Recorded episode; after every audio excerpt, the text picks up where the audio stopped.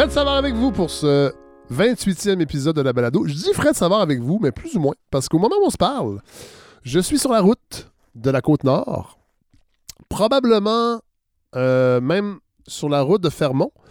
Euh, je l'ai déjà mentionné, je pense, à la balado. Je m'en vais enregistrer des épisodes. Euh, certains, un épisode sera diffusé cette année, mais deux épisodes l'an prochain également. Alors, on se projette à la balado.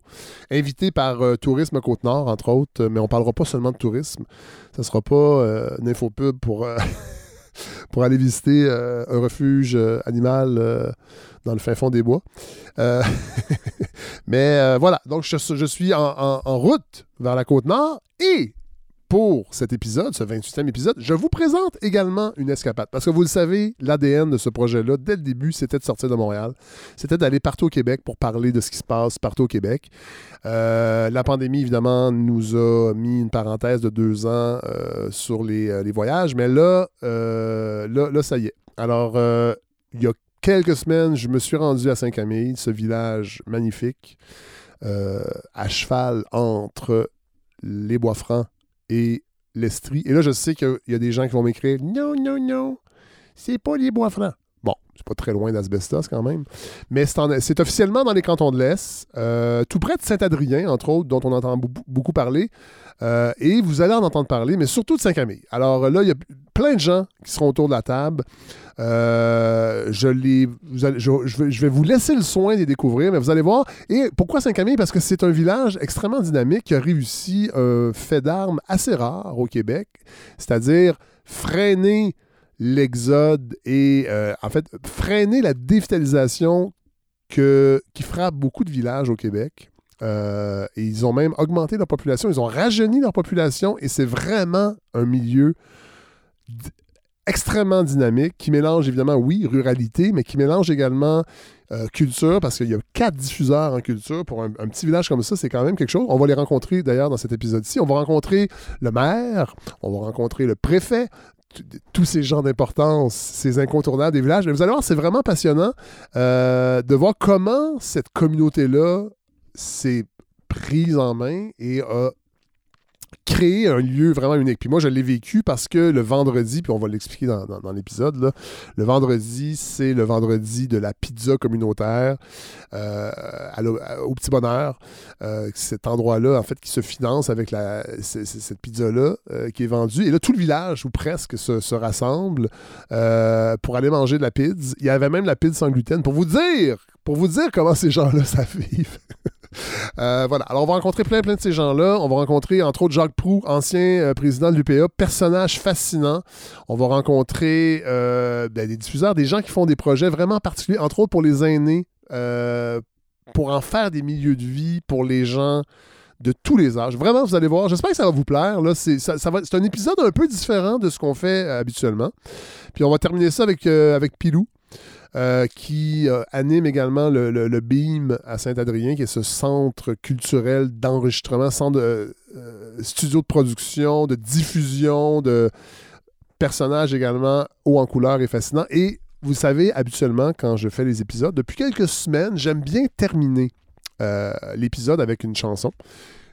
L'épisode de Saint-Camille ne fera pas exception. Euh, une chanson que vous allez connaître, qui est, un grand succès euh, et qui a un rapport évidemment avec, euh, un des invités de, la balado, de cet épisode-là. Mais attendez, écoutez, écoutez l'épisode au complet parce qu'à la toute fin, on y a ajouté un petit segment parce qu'on a rencontré vraiment des gens de tous les âges à Saint-Camille. Euh, et voilà. Alors, euh, soyez patients euh, jusqu'à la fin de l'épisode pour entendre mes, mes nouveaux amis, qui seront sûrement, j'espère, un jour des auditeurs, ou qu'ils sont déjà. Voilà. Alors, c'est ce, que je vous, présente, je vous présente pour ce 28e épisode pendant que je suis sur la route. Puis, j'espère que vous allez l'apprécier. Je le sais parce que vous allez m'écrire toujours, comme vous le faites chaque semaine, pour me donner vos commentaires. Alors voilà, on est prêt. On se rend à Sainte-Camille pour ce 28e épisode de la balado. Bonne écoute.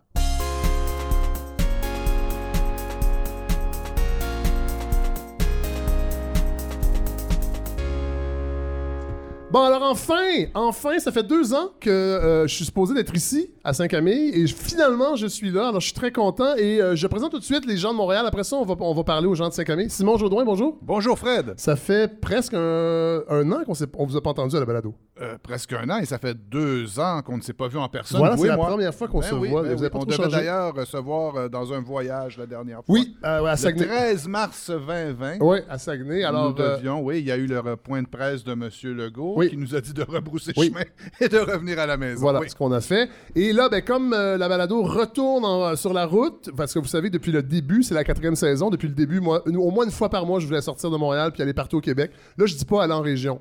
Je sais que Montréal, c'est la région. Donc, aller partout au Québec pour aller voir ce qui se passe ailleurs. Et là, ben, enfin, on peut euh, recommencer à sortir. Alors, on est à Sainte-Camille. euh, et on a avec nous, pour commencer, on, on va avoir plusieurs personnes, évidemment. On va, on va se, se plonger dans l'univers de Sainte-Camille, euh, dans un univers, entre autres, rural, mais beaucoup plus que ça. Et on va commencer avec le maire. Ben Philippe, oui. Philippe Pagé, bonjour. Bonjour, bonjour. Merci de nous accueillir. Ben, ça fait plaisir. J'ai quasiment entendu des euh, exclamations dans la salle. Oui, il y a des gens. Ah oui, on oublie de dire. Vous pouvez applaudir, il y a des gens dans la salle. Excusez-moi, on a perdu. On a tellement perdu l'habitude. Je me demandais, il y a- comme des gens dans la salle. Que font-ils? Que On font-ils devrait tous les nommer. Toute ma famille est présente. là, Ah oui. ça qui- ouais. Il y a beaucoup trop de monde pour pouvoir euh, tous euh, les nommer. Alors, Philippe Pagé, merci. Euh, évi- évidemment, bon, euh, Saint-Camille, nous, à Montréal, on en entend parler beaucoup dans les médias parce que c'est comme devenu une espèce de village euh, exemplaire, Ouais. un, un exemple à suivre. Je, je dirais même un phénomène. Est-ce qu'on peut dire ça? Ben, presque. Je Ouais. pense que rendu là, on n'aurait pas eu cette notoriété-là si on n'avait pas réussi à faire quelque chose de bien à un moment Ouais. donné. là. Ouais. Mais on a un très beau milieu de vie. On offre des services beaucoup à notre population. Je pense que les gens aiment vivre ici. Bon, on va attendre, on va, on va- on va y revenir parce que j'ai- j'ai- j'ai- il y a quelqu'un à côté de vous qui est une, euh, une légende. Moi, je suis un peu intimidé, j'avoue, de recevoir M. Jacques Prou. Bonjour, M. Prou. Bonjour. Ça va bien? Oui, ça va très bien. Euh, vous êtes euh, une figure euh, extrêmement importante euh, du monde agricole au Québec. Vous avez été, ben, vous êtes agriculteur, Oui, euh, grand défenseur de la, ru- de la ruralité, président de l'U- de l'UPA jusqu'en 1993. c'est ça. Euh, vous n'avez pas juste fait ça, vous avez, cré- vous avez participé à la Fondation Sol- Solida- Solidarité Rurale du Québec. On va parler aussi de peut-être de- d'autres activités que vous avez fait que je trouve vraiment euh, impressionnantes. Entre autres, vous avez siégé sur la commission Bélanger-Campo. Oui, Et ça, ça va être un petit retour dans l'histoire pour les plus jeunes qui oublient qu'il s'est passé des choses avant leur naissance. On va parler un petit peu de, de cette époque-là, qui, est une euh, période fascinante. J'aimerais ça, euh, préparez-vous à nous parler de comment vous, vous voyez la situation politique actuellement par rapport à ce que vous avez vécu. Euh, merci d'être là, euh, vraiment, Monsieur Prou. Et on a également euh, Frédéric Marcotte, Bonjour, bonjour. euh, urbaniste de formation, directeur général de la MRC. On disait pas préfet avant? Ah ben il y a encore un préfet, mais c'est pas moi. Ah, c'est pas vous, ça? Je pensais que c'était la, la- la même chose, directeur général et préfet. Pas du tout. Préfet, Ok. c'est le représentant politique. OK. Puis vous, vous êtes? Représentant administratif. OK. Fait que c'est mo- comme moins le fun, un peu. Un petit peu. On va- On s'attendait pas à ça. Ah mon Dieu, on était, on était mal informés. Non, non. Mais, euh, on va parler de, de- ben, des enjeux parce que euh, de ce qui est arrivé pour que Saint-Camille devienne ce qu'elle est devenue.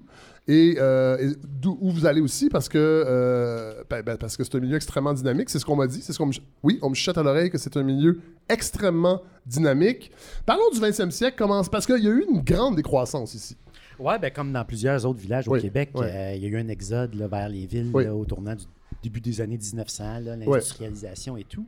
Puis ce qu'on a assisté, je pense, dans les dernières années, c'est beaucoup un retour à la campagne Oui. dans notre secteur. Oui. Puis d'un retour qui a permis une redynamisation de notre village là, Oui. avec euh, des nouvelles forces, des nouvelles personnes qui sont venues s'établir, Oui. mais surtout des jeunes aussi, des gens qui avaient aussi un mode de vie en tête de redonner à la communauté, de s'impliquer d'une certaine façon, puis ils ont pu y mettre du leur là, dans Saint-Camille, puis c'est devenu à leur image maintenant. là. Bon, euh, comment on fait ça? Parce que là, on par- quand on parle de décroissance, parce qu'il y a une différence entre, oui, l'exode, mais on parle aussi de dévitalisation. Moi, j'ai toujours en tête les, les- les documentaires de Pierre Perrault Ouais. sur les villages en Abitibi, la politique du gouvernement Bourassa dans les, a- dans les années 70.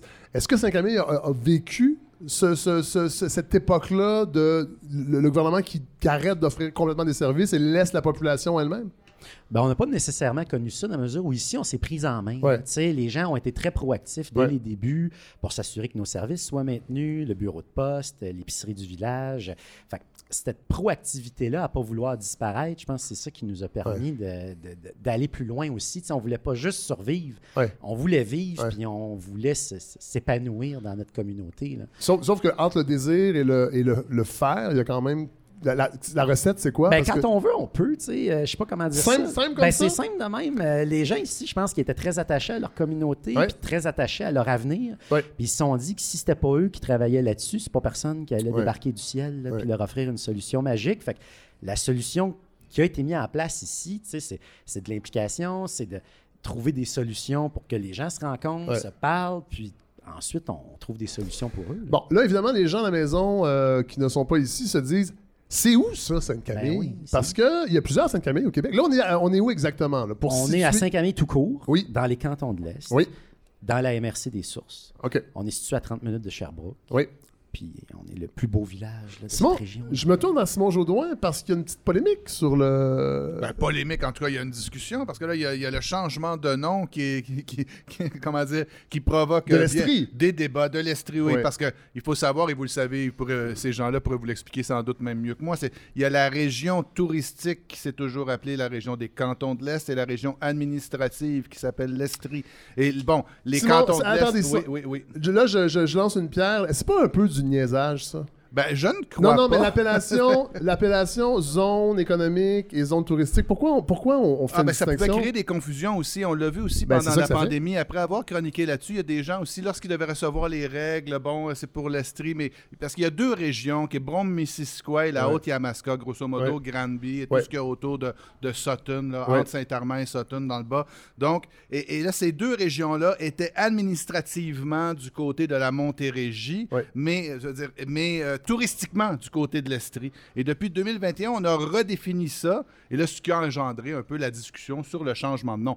Est-ce que c'est, est-ce qu'on, est-ce qu'on y est? Moi, je pense que les, les, les, les noms, c'est important. Oui, oui, oui. Et vous Moi, ce savez, que je veux on dire, passe tellement de temps au Québec à se désoler qu'on n'ait pas plus d'appellations contrôlées, ou tu sais, de notre manière Ouais. de nommer le terroir, Ouais. nommer le territoire. Je pense que c'est une discussion qui est, sans peut-être être dans l'ordre des priorités du monde, c'est peut-être pas au, sommet. Je pense que c'est une discussion importante. OK, parce que moi, je me rappelle quand j'étais jeune, on essayait d'imposer le terme, parce que j'habitais à Granby, le terme estrie, parce qu'on disait canton de l'Est, puis on nous disait que c'était un anglicisme, et là, on veut revenir. C'est pour ça que je trouve que des fois, on a peut-être trop de temps libre pour se s'intéresser à ces débats-là. Tout Ah ouais, ben, Estrie a été inventé C'est mon par, projet, je euh, dis ce que je veux. Estrie a été inventé par Maurice O'Brady, qui est un, qui est un grand estrien, Oui. qui avait eu, euh, comment dire, la- la- le désir de franciser le terme. Mais bon, on pourrait faire toute une chronique là-dessus. Oui. Peut-être même qu'on pourra demander à nos invités ce qu'ils en pensent. Ouais, qu'est-ce que vous en pensez, vous?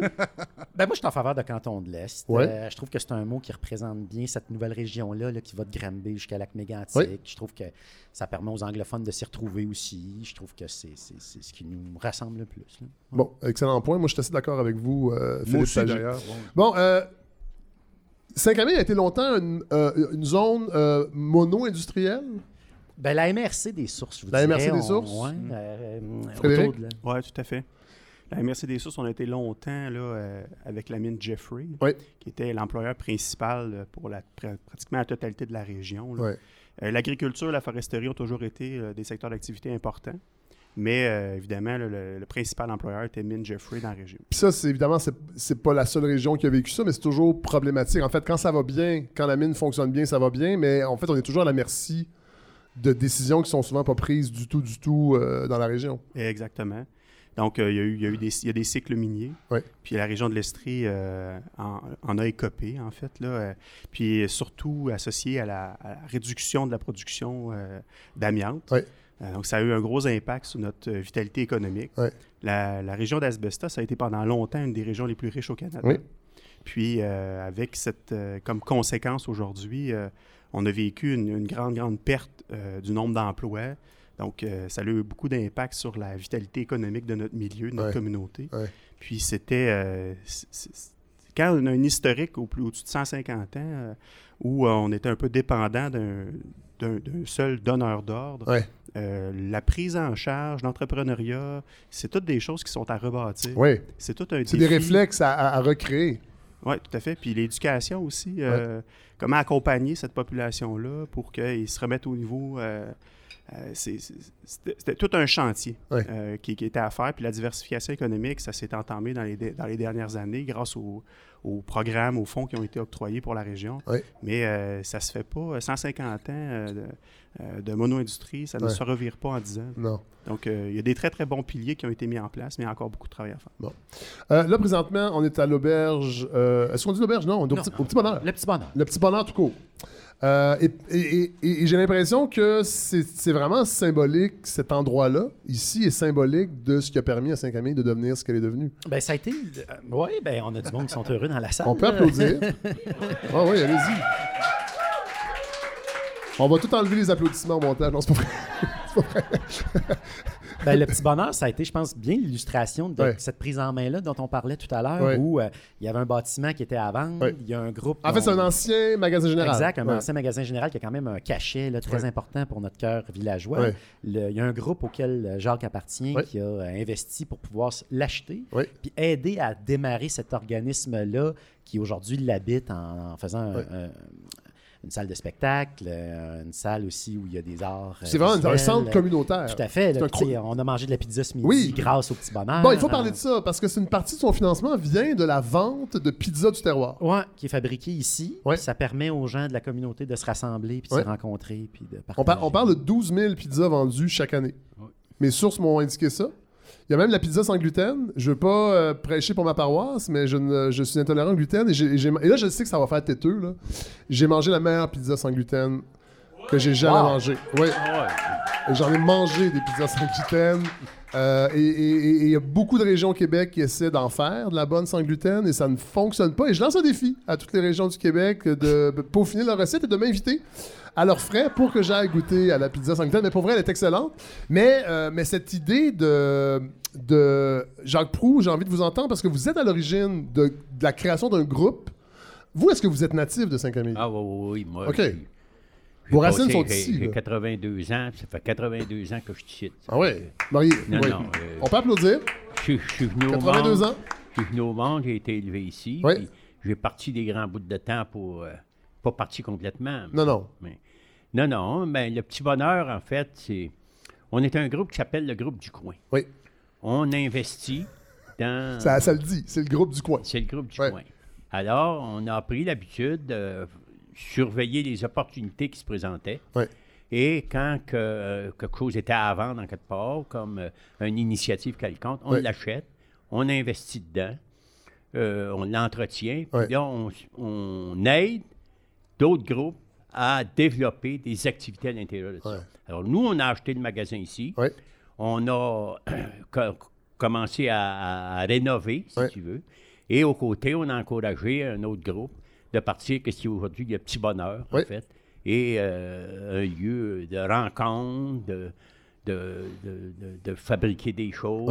En fait, c'est un perron d'église. C'est les nouveaux perrons d'église où que le monde, toutes sortes de monde, se donnent un rendez-vous, Ouais. échangent, participent et euh, contribuent énormément justement à bâtir ce qu'ils ont bâti ici, Ouais. le petit bonheur. Comme on l'a fait dans d'autres causes. Si on a investi, on a bâti la Corvée, qui reçoit des aînés, Ouais. qu'on a acheté le presbytère, et on a bâti une rallonge, et puis là, ça reçoit des aînés de la, de la municipalité. Comme on a acheté un ancien garage pour faire un lieu de, pour les artistes, pour pouvoir créer. Comme on avait contribué aussi à partir de l'atelier des champs qui fait des fruits et légumes, aujourd'hui qui est- qu'on a vendu à un particulier, là, mais il reste que ça a été Qui existe toujours. démarré, ça existe toujours, oui, oui, c'est en pleine progression. Ouais. Alors, on se dit, on se dit, nous autres, si, ça, c'est un des secrets, je pense, de créer de l'activité durable dans les communautés. Il faut arrêter d'attendre après les autres et il faut démontrer qu'on est capable de, d'investir à l'intérieur un minimum. C'est Ouais. bien sûr qu'on va créer des subventions. on va Oui, ben, c'est ça que aides. j'allais dire. Je veux dire, ça coûte de l'argent. Euh, évidemment, la taxe la valeur foncière n'est pas la même qu'à d'autres endroits, même que c'est un défi pour du développement. euh, on en parlera peut-être euh, un peu plus tard. Mais reste que il faut avoir les fonds. Il faut, faut on- il suffit pas de vouloir et de se dire, hey, on se met ensemble. Puis, euh, Ben, il faut qu'il y ait du vouloir. Ça, c'est, l'ingrédient premier. Ensuite, c'est pas vrai que le monde ne sont pas capables d'investir. Ils veulent pas investir, ça, c'est une autre affaire. Oh, oh! Mais pouvoir investir, de l'argent, il n'en manque pas pour développer des choses. hein. OK. Il s'agit, Ça, c'est par intéressant. exemple, de créer ça, de mettre une mise de fonds, Oui. et après, on a une crédibilité pour aller chercher des fonds ailleurs. Mais vous dites les gens, les gens ont peur d'investir? Les gens ont peur de prendre des risques? Ils ont peur de prendre des risques, oui. Dans la région ou au Québec Ils en ont peur général? de prendre des risques parce qu'ils veulent prendre des risques uniquement qui vont à- être à peu près certains que ça va leur apporter beaucoup. Ah ouais, Alors que le groupe du coin ouais. vise pas, il fait pas de la spéculation, Non. il vise pas à faire de l'argent. On vise pas à en perdre non plus. Non, évidemment. Mais, mais je peux vous dire qu'on n'a jamais perdu. Ouais. On n'en fait pas, c'est minime ouais. qu'on fait? Mais on le on a réinvesti continuellement à l'intérieur de ça pour la prochaine opportunité qui va se présenter. Ouais. Là, j'imagine qu'il y a une crise du logement. Ben, une crise du logement, elle est, elle est presque mondiale, mais ça doit toucher des endroits comme ici parce que vous avez eu une- un accroissement de population aussi dans les dernières années. Puis nous, on en a eu un euh, avant la pandémie. là. Les gens Ouais. voulaient venir demeurer Ouais. à Saint-Camille. Il y a des enfants de Saint-Camille qui souhaitent demeurer ici aussi euh, plus tard, mais on a un enjeu de terrain disponible. Nous, il n'y a pas de promoteurs privés là, qui vont magiquement apparaître pour dire Hey, Ouais. on voudrait venir Ben, construire. c'est un peut-être une bonne chose. Ben, on n'en veut pas vous nécessairement. auriez non plein de condos. Vous auriez plein de condos pas beaux. Ben, c'est, c'est, c'est probablement ça. Fait qu'après, il faut trouver des solutions pour se développer nous-mêmes Ouais. aussi. là, Ouais. Ces solutions- ces solutions-là, ils passent, ils passent euh, comment, comment ça se manifeste? Ben, ici, on a mené une consultation de la population. On s'est, Là, on parle de, je ne l'ai pas dit, population de. 550. OK. 10 000 quand euh, moi et mon ego, on est là. Oui. Mais sinon, c'est 550 OK. Temps normal. Puis, euh, on a acheté un Ça va terrain. être bon. Vous, vous devriez faire la politique au ben oui, provincial. ben On en parlera plus tard. Ben oui. on a acheté un terrain euh, qui jouxte le périmètre urbain dans le but d'agrandir le village pour créer d'autres rues, puis euh, agrandir notre communauté, s'assurer que le monde soit capable de se déplacer à pied, qu'on ne soit pas juste obligé d'être dépendant à la voiture. Ben oui. Puis dans le but d'éviter, sais, on parle d'étalement urbain quand on parle des grands centres, Ouais. mais il y a eu de l'éparpillement rural aussi, là, où Ah ouais? on a été créer des maisons partout dans Ouais. les campagnes. Puis ça, ça Un peut peu, être... un peu euh, à la botche, comme Ouais, on dit. ouais, ben, Ouais. en mettant des petits terrains disponibles, des fois Ouais. pour n'importe qui. Il peut avoir un projet agricole, là, une première génération, mais ensuite, ces terrains-là ne sont pas protégés. Puis on n'est pas assuré qu'il y a de l'agriculture là tout le temps. Ouais. Fait qu'il y a des endroits qu'au fil des années, comme ça, il y a des maisons qui poussent euh, en campagne, mais c'est pas nécessairement une activité agricole. Fait qu'en la concentrant dans le périmètre urbain, Ouais. ça permet, on pense, là, des communautés plus attractives. là. Euh, je me tourne vers Frédéric Marcotte parce que euh, au niveau de la, la MRC, j'imagine aussi qu'un village comme Saint-Camille ne peut pas euh, se développer ou avoir ces initiatives-là en, en silo, en vase clos. J'imagine qu'il faut se parler avec les municipalités environnantes, il faut qu'il y ait une cohésion. Oui, vraiment, c'est super important. Euh, c'est important les initiatives qui ont été déployées à Saint-Camille parce que dans euh, une certaine époque, euh, ils ont été un peu les fers de lance de cette euh, vitalité rurale-là là, Ouais. pour notre Ouais. Aussi. Ouais. Mais après ça, C'est comme si euh, c'est devenu un village vedette, vraiment. Là. ah, c'est nos vedettes. Bon, oui. Puis Mais après, partout, on- partout au Québec. Ben, puis on sert d'exemple, tu sais, puis on pas Jacques, euh, sourit présentement euh, pour les gens à la maison. Je pense qu'il est content. Mais Il c'est sourit pas souvent. fait Ah, il paraît, ouais. Mais- On m'avait averti. C'est supposé d'être des amis, en ça.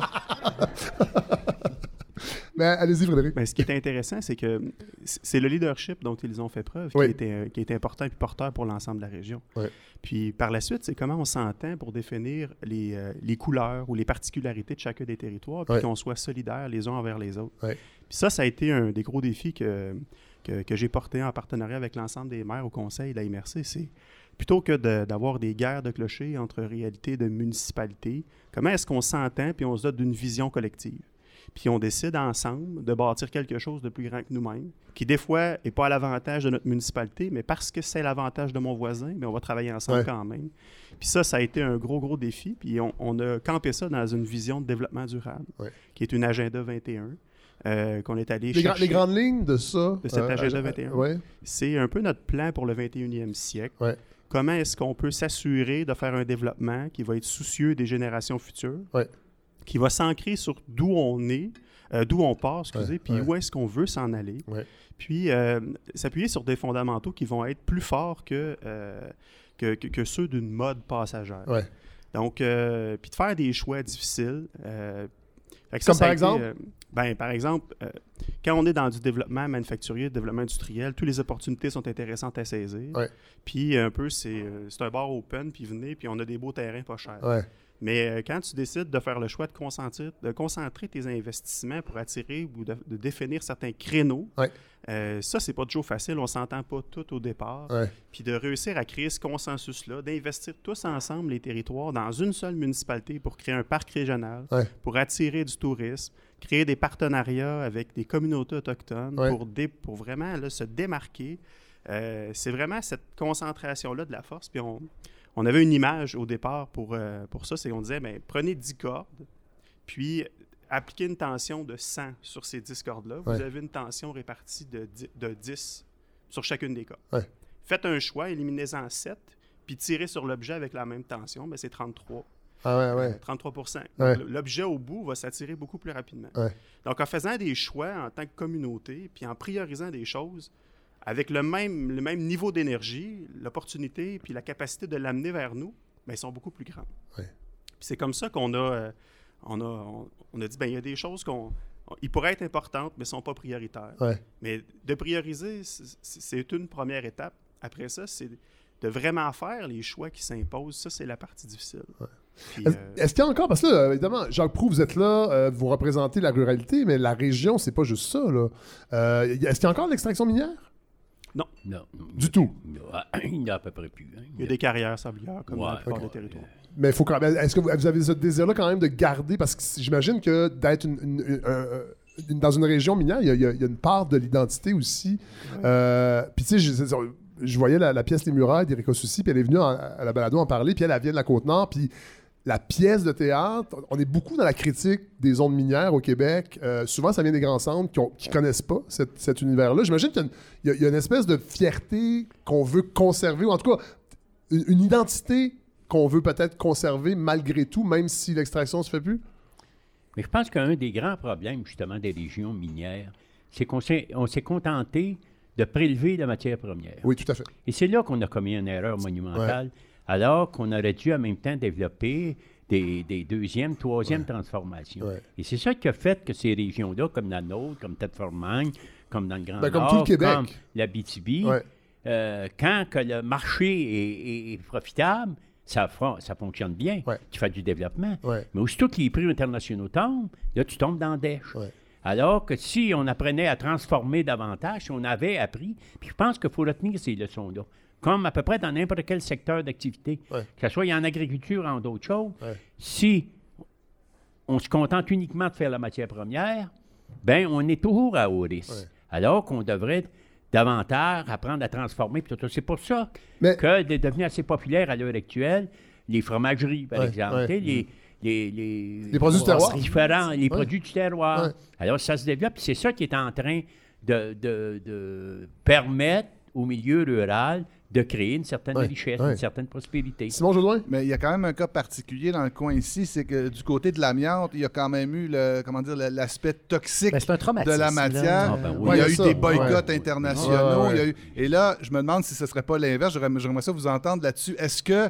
oui, il y avait l'identité régionale, mais on a voulu changer le nom. D'ailleurs, on l'a fait à vrai. Est-ce que c'était une identité qui jouait contre vous et de laquelle il faut se débarrasser un peu pour en créer une nouvelle? Ben, il y a plein de nuances. là. Moi, j'ai grandi ici. J'étais allé à l'école secondaire à Val-des-Sources, là, anciennement Oui. Asbestos. tu sais, Puis, euh, c'est quelque chose quand on se fait dire par tout le monde que le produit qui est fabriqué Ben ici, c'est poison, Oui. ça tue. Tu sais, nous, on en a les murs, euh, Ben oui. on en a les routes. là. C'est Ouais. c'est de l'amiante qui était mis en dessous aussi. tu sais. Puis là, tu te fais dire par tout le monde que c'est plus bon.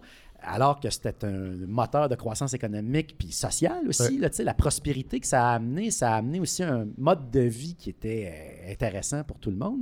Quand tu te fais dire que c'est plus bon, euh, ça a été Ben aussi oui. un cheminement. Puis c'est quand même récent où euh, il y a eu une microbrasserie qui a été euh, partie à Asbestos à l'époque, il y a déjà une dizaine d'années, qui captait beaucoup cette essence-là de fierté minière qu'on avait. Ouais. Dans les dernières années, je pense qu'on avait essayé de mettre de côté, tu sais, parce qu'on se faisait dire que c'était pas bon, puis que c'était poison, puis c'était À toxique. Val d'Or aussi, on fait ça, la, la microbrasserie s'appelle le Prospecteur. Ouais, ils ont, ils ont ouais, mis la, fierté minière à de l'avant. Ben oui. Ben, puis je pense que c'est ça qui vient chercher, tu sais, notre euh, dénominateur commun, là, un peu ici aussi, tu sais, puis sans être obligé de se euh, fouetter le dos, là, puis dire, il faudrait plus faire référence à l'amiante jamais, puis effacer le passé. Ouais.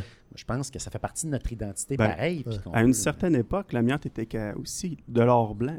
Ah oui, Donc, ben oui, ça, a été, ça a été une grande Ah, richesse. mais Donc, il y a peut-être des des produits qu'on de utilise aujourd'hui que demain vont devenir euh, quelque chose à ne pas toucher dans Les, d'autres les milieux. téléphones cellulaires, ça serait un bon exemple. On va fait se rendre compte que finalement, ça nous grille le cerveau. L'amiante a été cancelled. Oui. ben, on a fallu. Ben, Avez-vous l'impression qu'il reste une mémoire? Parce que c'est quand même des combats ouvriers, Oui. des luttes syndicales importantes au Québec. Il y a un foyer de ça ici. Avez-vous Oh oui. avez-vous le sentiment que ça aussi, ça définit l'identité de la région? Oui, Ben, très, c'est évident, très si on a référence à la grève de 49, Ouais. Oui, oui. c'est sûr que Ben ça oui. dans les grèves. euh, les Ça.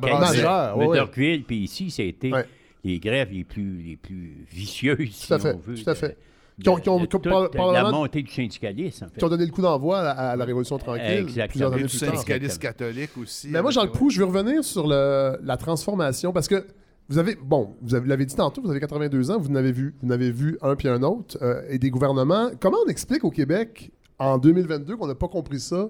Qu'il ne suffit pas d'extraire? J'ai l'impression qu'on a encore une mentalité de pays un peu tiers-mondiste sur le plan des ressources minières. On n'est pas un pays. Oh. encore. Non, Ah. c'est vrai. Mais là, il a arrêté de travailler. Je m'excuse. euh, Il, il va. Je m'excuse, Philippe, j'avais un, un sentiment national en venant ici, mais je me rends compte que non. Vous allez, vous allez être à l'aise à Québec solidaire. Tu voulais pas partir de polémique. hein. Jacques Proux, allez-y. Ouais, C'était quoi ta question? Sur la transformation, pourquoi on n'a pas compris encore? Ah oui! Ah non, il n'y a pas rien que nous autres qui n'avons pas compris ça. C'est un peu partout de même dans le c'est un- C'est de même partout dans le monde, Ouais. en fait, hein, parce qu'on a tout misé sur la concentration. Ouais. Grossir pour grossir, pour supposément euh, baisser les coûts de production, puis ainsi de suite. Fait qu'on subit ça comme ils subissent ça, euh, que ce soit aux États-Unis, que ce soit en Europe, que ce soit partout dans le monde, c'est ça. Et c'est ça qui a causé beaucoup de tort, qui a fait que on a démantelé le savoir, une partie du savoir énormément, fait disparaître. Alors, il y a une tendance aujourd'hui à, à revenir vers ça, puis je pense que de plus en plus des politiques se développent justement pour encourager ça. C'est c'est là qui va être la prospérité. C'est pas la concentration, on perd, on perd notre pouvoir sur Ouais, ça. hein. On ouais. n'a plus rien à dire. Ouais. On devient des, des, des- des serviteurs de, de, de grosses entreprises. Étrangères, tout fait. Et on est plus capable de donner les orientations qui sont nécessaires justement pour notre mieux-être. Et c'est un peu ça que, quand on se bat pour la ruralité, qui a une différence avec l'urbanisme, c'est un peu ça qu'on revendique, en fait, d'avoir le pouvoir de décider pour nous autres mêmes, parce qu'on est différents. On a le droit à la différence. Alors, c'est sur ça qu'on s'est battu énormément, qu'on continue à se battre, parce que on, est complémentaire de l'urbain et le rural, mais en même temps avec nos particularités, avec notre savoir, Ouais. puis avec notre vouloir. Et je pense qu'à partir qu'on va développer autour de ça, bien, ça va avoir des résultats qui vont être intéressants. Ben, parlons-en de la ruralité. On est rendu là. Euh, vous avez été président de l'UPA jusqu'en 93. Oui. Euh, Aujourd'hui, si vous aviez un. J'imagine que vous êtes, en- vous, êtes, vous êtes encore observateur, vous suivez cette actualité. Si on faisait un état des lieux là, de la ruralité, pas seulement ici à Sainte-Camille, mais au Québec, la perception qu'on a, euh, il y a souvent la critique. Moi, je travaille dans les médias, que souvent on est très mon- montréalocentriste, qu'on ne sait pas trop pourquoi, euh, ce qui se passe ailleurs. D'où, moi, l'importance, quand j'ai créé ce projet-là, de sortir de Montréal. Qu'est-ce qu'on pourrait dire euh, de, la, de la ruralité aujourd'hui en 2022? Ben, on... Je dirais qu'on a beaucoup dénaturé Ah. au cours de la dernière décennie la, la- la question de la ruralité. ah oui? Dénaturé. Oui, on a dénaturé parce qu'on avait obtenu au début de- du 21e, au- en, en 2003, en fait, on avait obtenu ce qu'on appelle la grande politique nationale de ruralité. Oui. Puis on avait obtenu autour de ça qui était plein de politiques, justement, qui donnaient priorité à cet espace-là. Parce que je dis, la ruralité, c'est le, le temps et l'espace. Hein? Et. Ça- ah, attendez, ça veut dire quoi, ça, le temps et l'espace? Ben, ça veut dire la- qu'il y a de l'espace. Oui. Et il y a du temps, oui. Il y a du Ben, temps le temps est différent que dans Ah, l'urbain. voilà. T'sais, OK. On n'est pas, pas conditionné de la même façon. ouais. Et on a des, euh, des capacités de réagir de façon différente. Ouais. Quand, on veut, un quand je dis dénaturé, c'est qu'on avait essayé, puis on est revenu à de d'urbaniser l'espace Ouais, rural. ouais. Et ça ne peut pas fonctionner. Qu'est-ce que tu veux? C'est là que vient le- Et ça venait où, l'espace. ça? Ça venait, ça venait de gens de la Ah, ville qui voulaient venir s'installer ici? Ça, vient du... Non, non, on a participé à ça comme ruraux OK, aussi. OK, OK. Vous êtes coupable, un Moi, Je suis prêt à accuser beaucoup euh, De monde. les, les urbains, euh, les Montréalais, entre Ah autres, oui. qui pensent que... Il y a beaucoup trop de Montréalais. je ne sais pas s'il y en a trop, mais il faudrait qu'ils arrêtent de penser que de dépasser, sorti de chez eux, il n'y a plus C'est vrai. rien. C'est vrai. C'est vrai. Alors, euh, On a participé un peu tout à ça. Ouais. Mais je reviens à ma politique nationale de la ruralité. Ouais. C'est qui permettait justement de moduler les différentes politiques.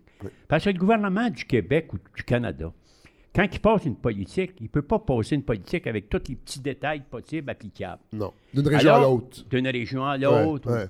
Alors, il faut mettre des clauses à l'intérieur de ça. Nous autres, qu'on appelait la, la- la clause modulatoire, Oui. qui permettait d'avoir une politique nationale, mais on a des exigences plus nuancées quand Ouais. on l'applique dans le milieu rural. Ouais. Par exemple, on est en train de travailler sur une garderie ici à Saint-Camille. Ouais. Si on se base, si on attend uniquement la politique des garderies à l'heure actuelle, les CPE, il n'y aura pas parce que Mais non. ça ne se justifie pas Aux yeux des critères gouvernementaux. aux yeux des critères gouvernementaux, des bureaucrates, tout Ouais, ça. ouais. Alors, on avait réussi à contourner ça pendant un certain temps. Malheureusement, ça a, ben, ça a disparu. Il doit y avoir des reliquats de ça encore un peu, là, ouais. mais malheureusement, euh, Le gouvernement actuel Il y a- est peut-être il y a- moins sensible à ça? ben, je dirais le gouvernement précédent, surtout, Aussi- surtout? le Il y gouvernement a eu libéral. l'abolition là, des tu sais, les, les commissions il y a, régionales il y a Ouais, ça, comme ça. dans oui. le temps, on avait, on avait justement beaucoup plus de pouvoir Ouais. au niveau des MRC, au niveau des municipalités. Mais le gouvernement actuel, euh, sentez-vous une, une meilleure sensibilité à ce niveau-là? Parce que j'ai l'impression que dans les, dans les paroles, oui, mais on regarde des fois la micro-gestion que les, Ouais. les ministres font. On a l'impression que c'est- c'est c'est- c'est plus ou moins vrai. Là. Ben, Il- disons qu'ils n'ont pas ramené ça à l'État, je ne sais pas. OK. Euh, en- Ouais. Moi, être honnête avec vous, là, je ne peux pas dire qu'il a amélioré ça. Il ne l'a pas détérioré, en tout cas, mais contrairement à l'autre. Ouais, mais ouais, je pense pas qu'il ait beaucoup amélioré. Puis c'est sur ça, je pense que faut, faut euh, tabler très fort puis aller de l'avant avec ça. Parce que sinon, on retombe tout le temps dans la même routine, si on veut. Hein. Les forces du marché viennent justement nous bousculer. Puis il faut recommencer euh, presque tout le temps à zéro. Euh, la, la- la- la production agricole de la région, est-ce qu'elle est en santé? Oui, oui, oui, oui. Écoute, euh, la production agricole, est- je pense que toute euh, la modernité est là, Ouais. est très présente à l'heure actuelle. Bien sûr qu'elle a subi, comme tous les autres secteurs d'activité, de la concentration, euh, qui fait en sorte qu'il y a de moins en moins de monde Ouais. dans les rangs. Ouais. Alors, ça justifie justement de faire disparaître certaines politiques parce qu'il n'y a plus de population. Ah Je veux ouais. dire, c'est C'est des enjeux c'est- majeurs, c'est- vicieux, en fait. Ouais, ouais, c'est très ouais. vicieux, en fait. Qu'est-ce que vous pouvez Mais faire il faut pour ça? faire, faut faire, je veux faire juste la remarque que même si l'agriculture, elle occupe l'espace dans le milieu rural, Ouais. c'est plus l'activité principale.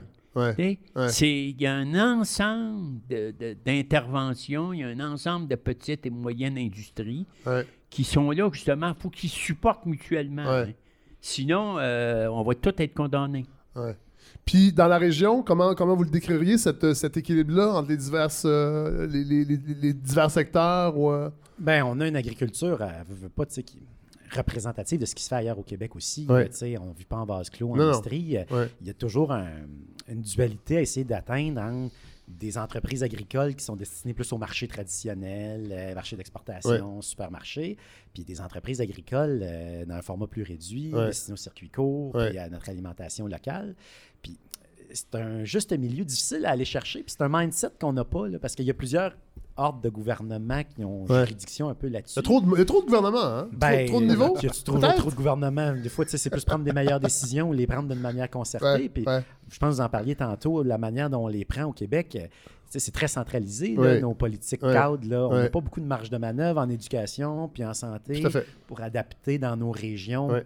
Ça, à notre sauce locale. Puis pourtant, j'ai bien l'impression que si en Beauce, il pouvait prendre des décisions pour la Beauce, Oui. ce serait sûrement pas géré de la Non. même façon qu'en Estrie. Puis ce serait pas nécessairement plus mal pour Tout à autant. c'est pas qu'on est plus débile qu'ailleurs, qu'on n'est pas capable de prendre ces décisions-là, mais on, je sais pas si on se fait pas confiance. Le gouvernement veut naturellement les Ah ouais. prendre de son côté. Ouais. Fait que ça, ça nous aide pas. Mais après, le municipal, on, on- on- on- faut prendre conscience du poids qu'on peut avoir dans le développement agricole. Quand vient le temps de développer des parcs industriels, je le dis souvent, c'est la même affaire. C'est des terrains, il y a des ressources qui sont payées pour aller chercher des entreprises, pour trouver du monde qui vont venir sur ces terrains-là. Ouais, ouais. Mais on ne regarde pas nos campagnes de la même façon. Puis quand il y a des lots qui pourraient être utilisés, ben, il y a moins de démarchage qui est fait pour dire ben, est-ce qu'on pourrait trouver un jeune euh, ou une jeune qui va venir s'établir ici?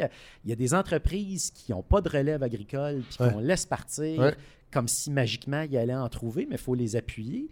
Puis ici, on parlait de concentration des, dans les mêmes mains. Ouais.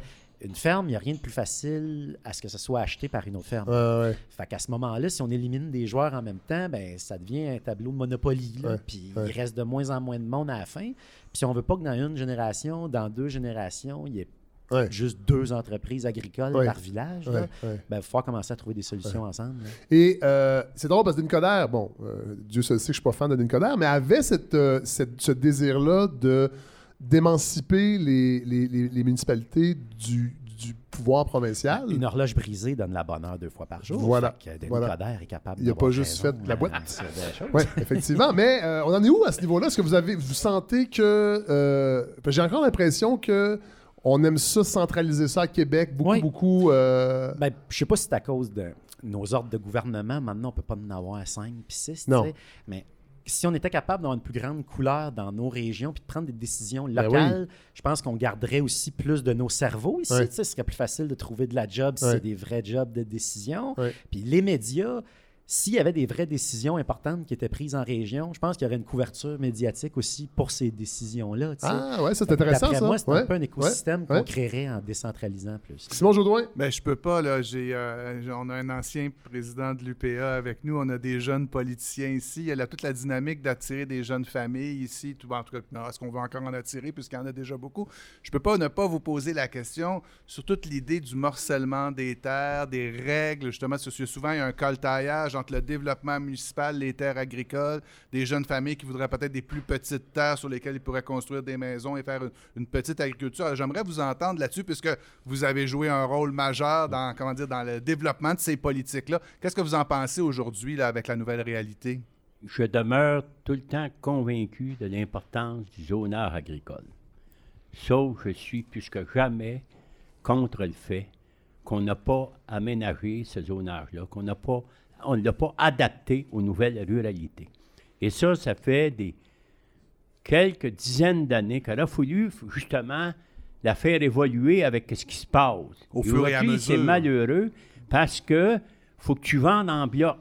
Alors, tu te retrouves aujourd'hui avec du monde que le terre est à vendre, qui n'ont pas de relève, puis qui ont 4, 5, 600 hectares, qui pourraient facilement faire deux, trois fermes. Ouais.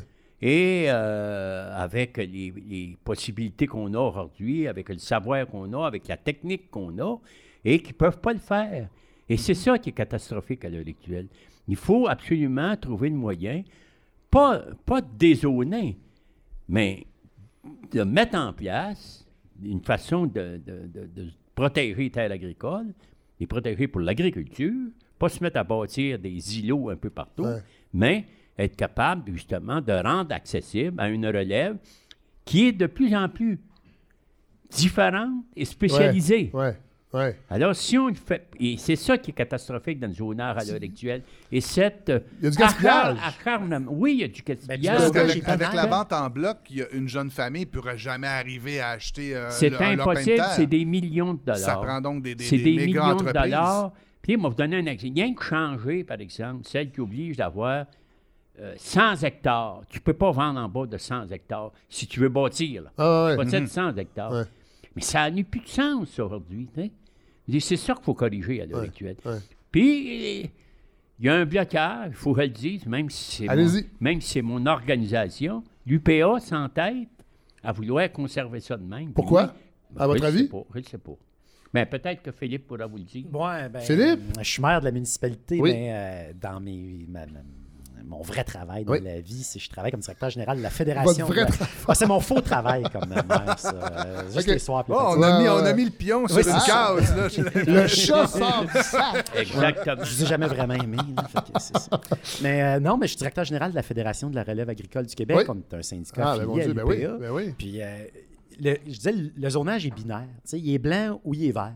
Puis, on n'est pas capable de renforcer cette obligation-là de cultiver des terres agricoles quand le lot, ben, peu importe la grosseur du lot, fait que des petits lots, même si on les mettait à la disposition d'une entreprise agricole aujourd'hui, ben, dans 30 ans, ou même des, des jeunes familles, là, ça se sépare un couple sur deux. là. Oui. Donc après, un couple qui fait une entreprise ensemble, il y a des chances que ça ne survive pas. Puis c'est au moment de la vente où là, il n'y a rien qui oblige personne qui achète des petits lots à garder ça en agriculture. Là. Ah ouais. Fait que- puis au prix aussi, tu sais, versus les logements ou les, les- les maisons à Montréal ouais, ouais. versus ici, c'est facile pour quelqu'un de dire ben moi j'ai moyen de payer un million pour un petit lot puis de pas cultiver ça, d'avoir une belle maison de campagne Ben oui. puis. Mais on est à la merci de ça par manque de courage Ouais. parce que euh, on serait capable là, de dire que mettre les lots l'agriculture ben, tu sais, c'est une richesse collective là, les Ouais. terres agricoles, fait qu'il faut les cultiver, puis ça ça vient qu'une obligation, de responsabilité puis un devoir si tu en es propriétaire. Bon, euh, Philippe Pagé, vous ouvrez la, la porte à, à parler de votre future carrière. Peut- ben, pas- Peut-être pas carrière, mais vous allez tenter de changer de niveau. euh, On va essayer ça, Ouais, vous allez vous ouais. présenter aux prochaines élections? Oui, j'ai annoncé que j'étais candidat à l'investiture de Québec solidaire Voilà. dans notre circonscription de Richemont. Bon. Euh, Est-ce que vous avez l'impression que ces, ces problématiques-là qui, s- qui- qui concernent le milieu rural ont pas beaucoup d'écoute? Jacques Proux, vous, vous- vous- vous- vous le dites depuis tantôt, dans le fond, dans les niveaux euh, au provincial, au fédéral, pa- parce que peut-être il manque de politiciens issus du monde rural. Ben, clairement, là, je pense qu'il y en... Monsieur Proux n'a pas l'air sûr, mais... euh, Ben, il y en a qui viennent du milieu rural. Mais, Mais il y en a pas tant que ça, peut-être. Ben, ceux qui viennent du Cette Peut-être la réalité, cette réalité-là se rend pas au Parlement. Ben là, je sais pas. Je sais pas, mais je peux te dire, il y en a des ruraux qui sont. Il y en a des. Il doit y en avoir des agriculteurs qui sont députés à l'heure actuelle, je pense que oui. Il y en a eu. Depuis Jean. Garon, il y avait l'époque glorieuse de Jean Garon. Oui, mais non, mais, non, mais- Non, mais tout à fait. On parle de Jean Garon encore aujourd'hui parce qu'il a été marquant, parce qu'il avait- il, il était ministre, euh, euh, influent. Mhm. Puis aujourd'hui, on a l'impression que peut-être que ce- cette voix-là, elle est moins présente. C'est sûr qu'elle est présente de façon différente. Ouais. C'est sûr que Jean Garon, euh, Je dis pas qu'il a juste fait des bonnes choses. le, jeune. premier là. mandat qui était là, il a bouleversé l'agriculture. De la bonne ou de la mauvaise façon? De la bonne façon. Bon. C'est sûr que toutes nos grandes politiques agricoles qu'on a à l'heure actuelle, la Ouais, plupart, ouais. ça vient de cette période-là, le premier mandat du Parti québécois Ouais. avec M. Lévesque. C'est évident que c'était une révolution. Par après, ça a été moins vrai, Oui, là, mais il reste quand même, il reste quand même qu'il faut lever notre chapeau devant ça.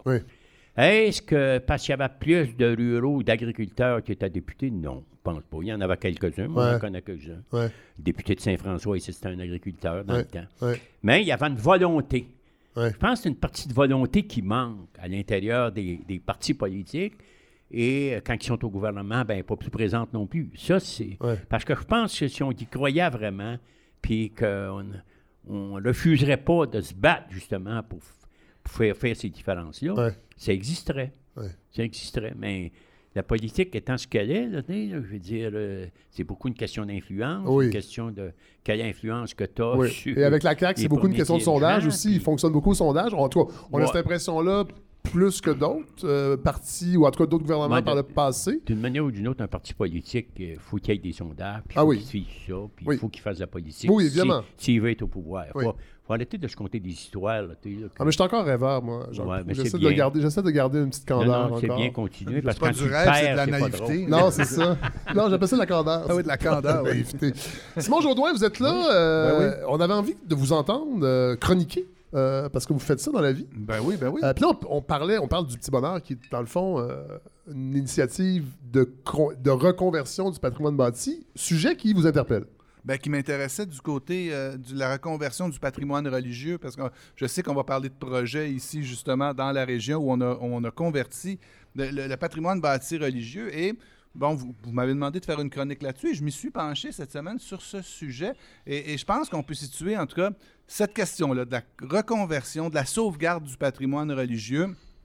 Je vais vous mettre la table un peu parce que tout ce que je viens d'entendre là pourrait sans, sans aucun doute là, se greffer d'une manière ou d'une autre à cette question-là. Premier enjeu qui a fait beaucoup les manchettes là, au cours des dernières années, c'est la question de la laïcité. Vous savez, on en a beaucoup discuté au cours des, des 15 dernières années, de toutes les manières peu. possibles. Oui, un peu. Mais on, a parlé, bon, euh, comme- comment on pouvait faire un État laïque, mais on a beaucoup moins parlé de tout le principe de sécularisation, c'est-à-dire le moyen par lequel ce qui appartenait, ce qui était soit au niveau des idées, au niveau des politiques, ou même au niveau des bâtiments, ce qui était des prérogatives du, pouvoir spirituel, du pouvoir religieux, donc les bâtiments, comment l'État ou des entre, comment dire, des, des, euh, des organismes séculiers pouvaient se l'approprier Ouais. Donc, et, et- et- et en changer la vocation. Et ça, ça, ça- c'est un enjeu majeur, à mon avis, parce que comme on a parlé beaucoup de laïcité, on n'a on pas beaucoup parlé de ça. J'ai comme l'impression qu'on conduisait puis qu'on regardait pas dans l'angle mort et que là, ces questions-là nous rattrapent, justement. Qu'est-ce qu'on fait avec ce patrimoine religieux-là? De manière plus fondamentale encore, je vous dirais, parce que là, tout ce que j'entendais là, ici, bon, c'est un magasin général, et vous, tantôt, l'expression a été a été prononcée, c'est un peu le perron de l'Église. Et là, Ouais. j'ai l'impression que ça, c'est quelque chose de fondamental. C'est que les bâtiments religieux, oui, bon, il y, a- il y a toute la beauté patrimoniale, euh, le bois, euh, l'architecture, mais c'était aussi des bâtiments civiques. Et à, à telle enseigne même que être un bon citoyen pendant une longue période au Québec, c'était être un bon paroissien Ouais. aussi. C'était ancré dans la vie civique, c'était des lieux communautaires, des lieux de vie qui étaient, comment dire, installés, et ça c'est tout un enjeu depuis encore une fois une 10-15 ans, installés dans ce que je pourrais appeler les cœurs villageois. Et pas juste les cœurs villageois. Je vais vous avouer que moi, je viens d'un village Oui. qui s'appelle Montréalès. Comprenez? Ah oui? C'est une banlieue de Montréal. Ben oui, ben, Ah oui? bon, moi, je regardais le fleuve Saint-Laurent au même titre que bien des gens regardent le fleuve Saint-Laurent partout au Québec. Le Ville pétrolière. Oui. On a, j- j'entendais tout à l'heure parler, ah ouais, on accepte des industries. Moi, mon arrière-grand-père était le trésorier, le premier trésorier de Montréalais, celui qui a accepté que les pétrolières viennent construire les, les raffineries. Ah on ouais? Et, et- et ce qui fait que je fais partie de ces villages-là. Vous êtes a- fier de ça? ah non, je suis pas, je suis fier de mon grand-père. Si, si- si vous saviez tout ce que je trouve dans sa bibliothèque comme vieil auteur fasciste. là, mais, mais, mais donc, peu, peu Il importe. faut séparer l'homme de sa bibliothèque. oui, euh, oui, séparer l'homme de l'œuvre. Mais, mais toujours est-il, j'entends, vous voyez, à Montréal-Est, nous, la- la- l'Église a, été démolie pour faire justement des condominiums il y a, il y a une quinzaine d'années. Ça fait que ma réalité d'urbain montréal-estin n'est pas si différente que bien celle de bien des villages. Mais il y avait toujours bien cette, cette idée-là, l'idée de- de- d'un centre... On, on le dit pour certains bâtiments, un centre civique. Un cen- un- un- un- le, comment on- le cœur des villes et villages du Québec. C'est vrai dans des villages, c'est vrai dans des petites villes. Donc, c'est pas simplement le bois, le mortier, la beauté architecturale qu'on veut préserver, je pense. En tout cas, et vous pourrez en- à tout moment intervenir pour me le dire si vous, si vous confirmez ou infirmez. Je pense qu'on veut aussi préserver les centres, des, la, la vie communautaire, Ah oui. la vie sociale par ces projets-là. Et c'est pour ça que je trouvais le, le- le- le- le sujet de- du patrimoine religieux particulièrement important, non pas simplement pour la beauté, ah oui, c'est donc bien beau, c'est donc bien vieux, faut le garder. C'est pas une, con- con- comment dire, une conservation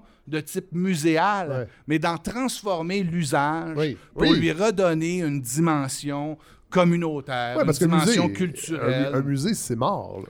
Ben, ça, ça dépend. Non, non, il y a quand même des gens qui se promènent dedans. Oui, oui, oui, mais je veux dire, ça, ça reste qu'on regarde des choses qui sont euh, pétrifiées d'une certaine façon. Là. Alors que, Ouais, ben c'est ça, c'est le côté conservation. en tout respect pour les musées, là, Oui, oui, que je mais, salue, les euh, musées qui nous écoutent. ben, c'est intéressant. C'est l'idée de la conservation que je mettrais en parallèle avec la conversion. Oui, Le- voilà. Le, le côté, est-ce qu'on peut leur donner un nouvel Oui. usage?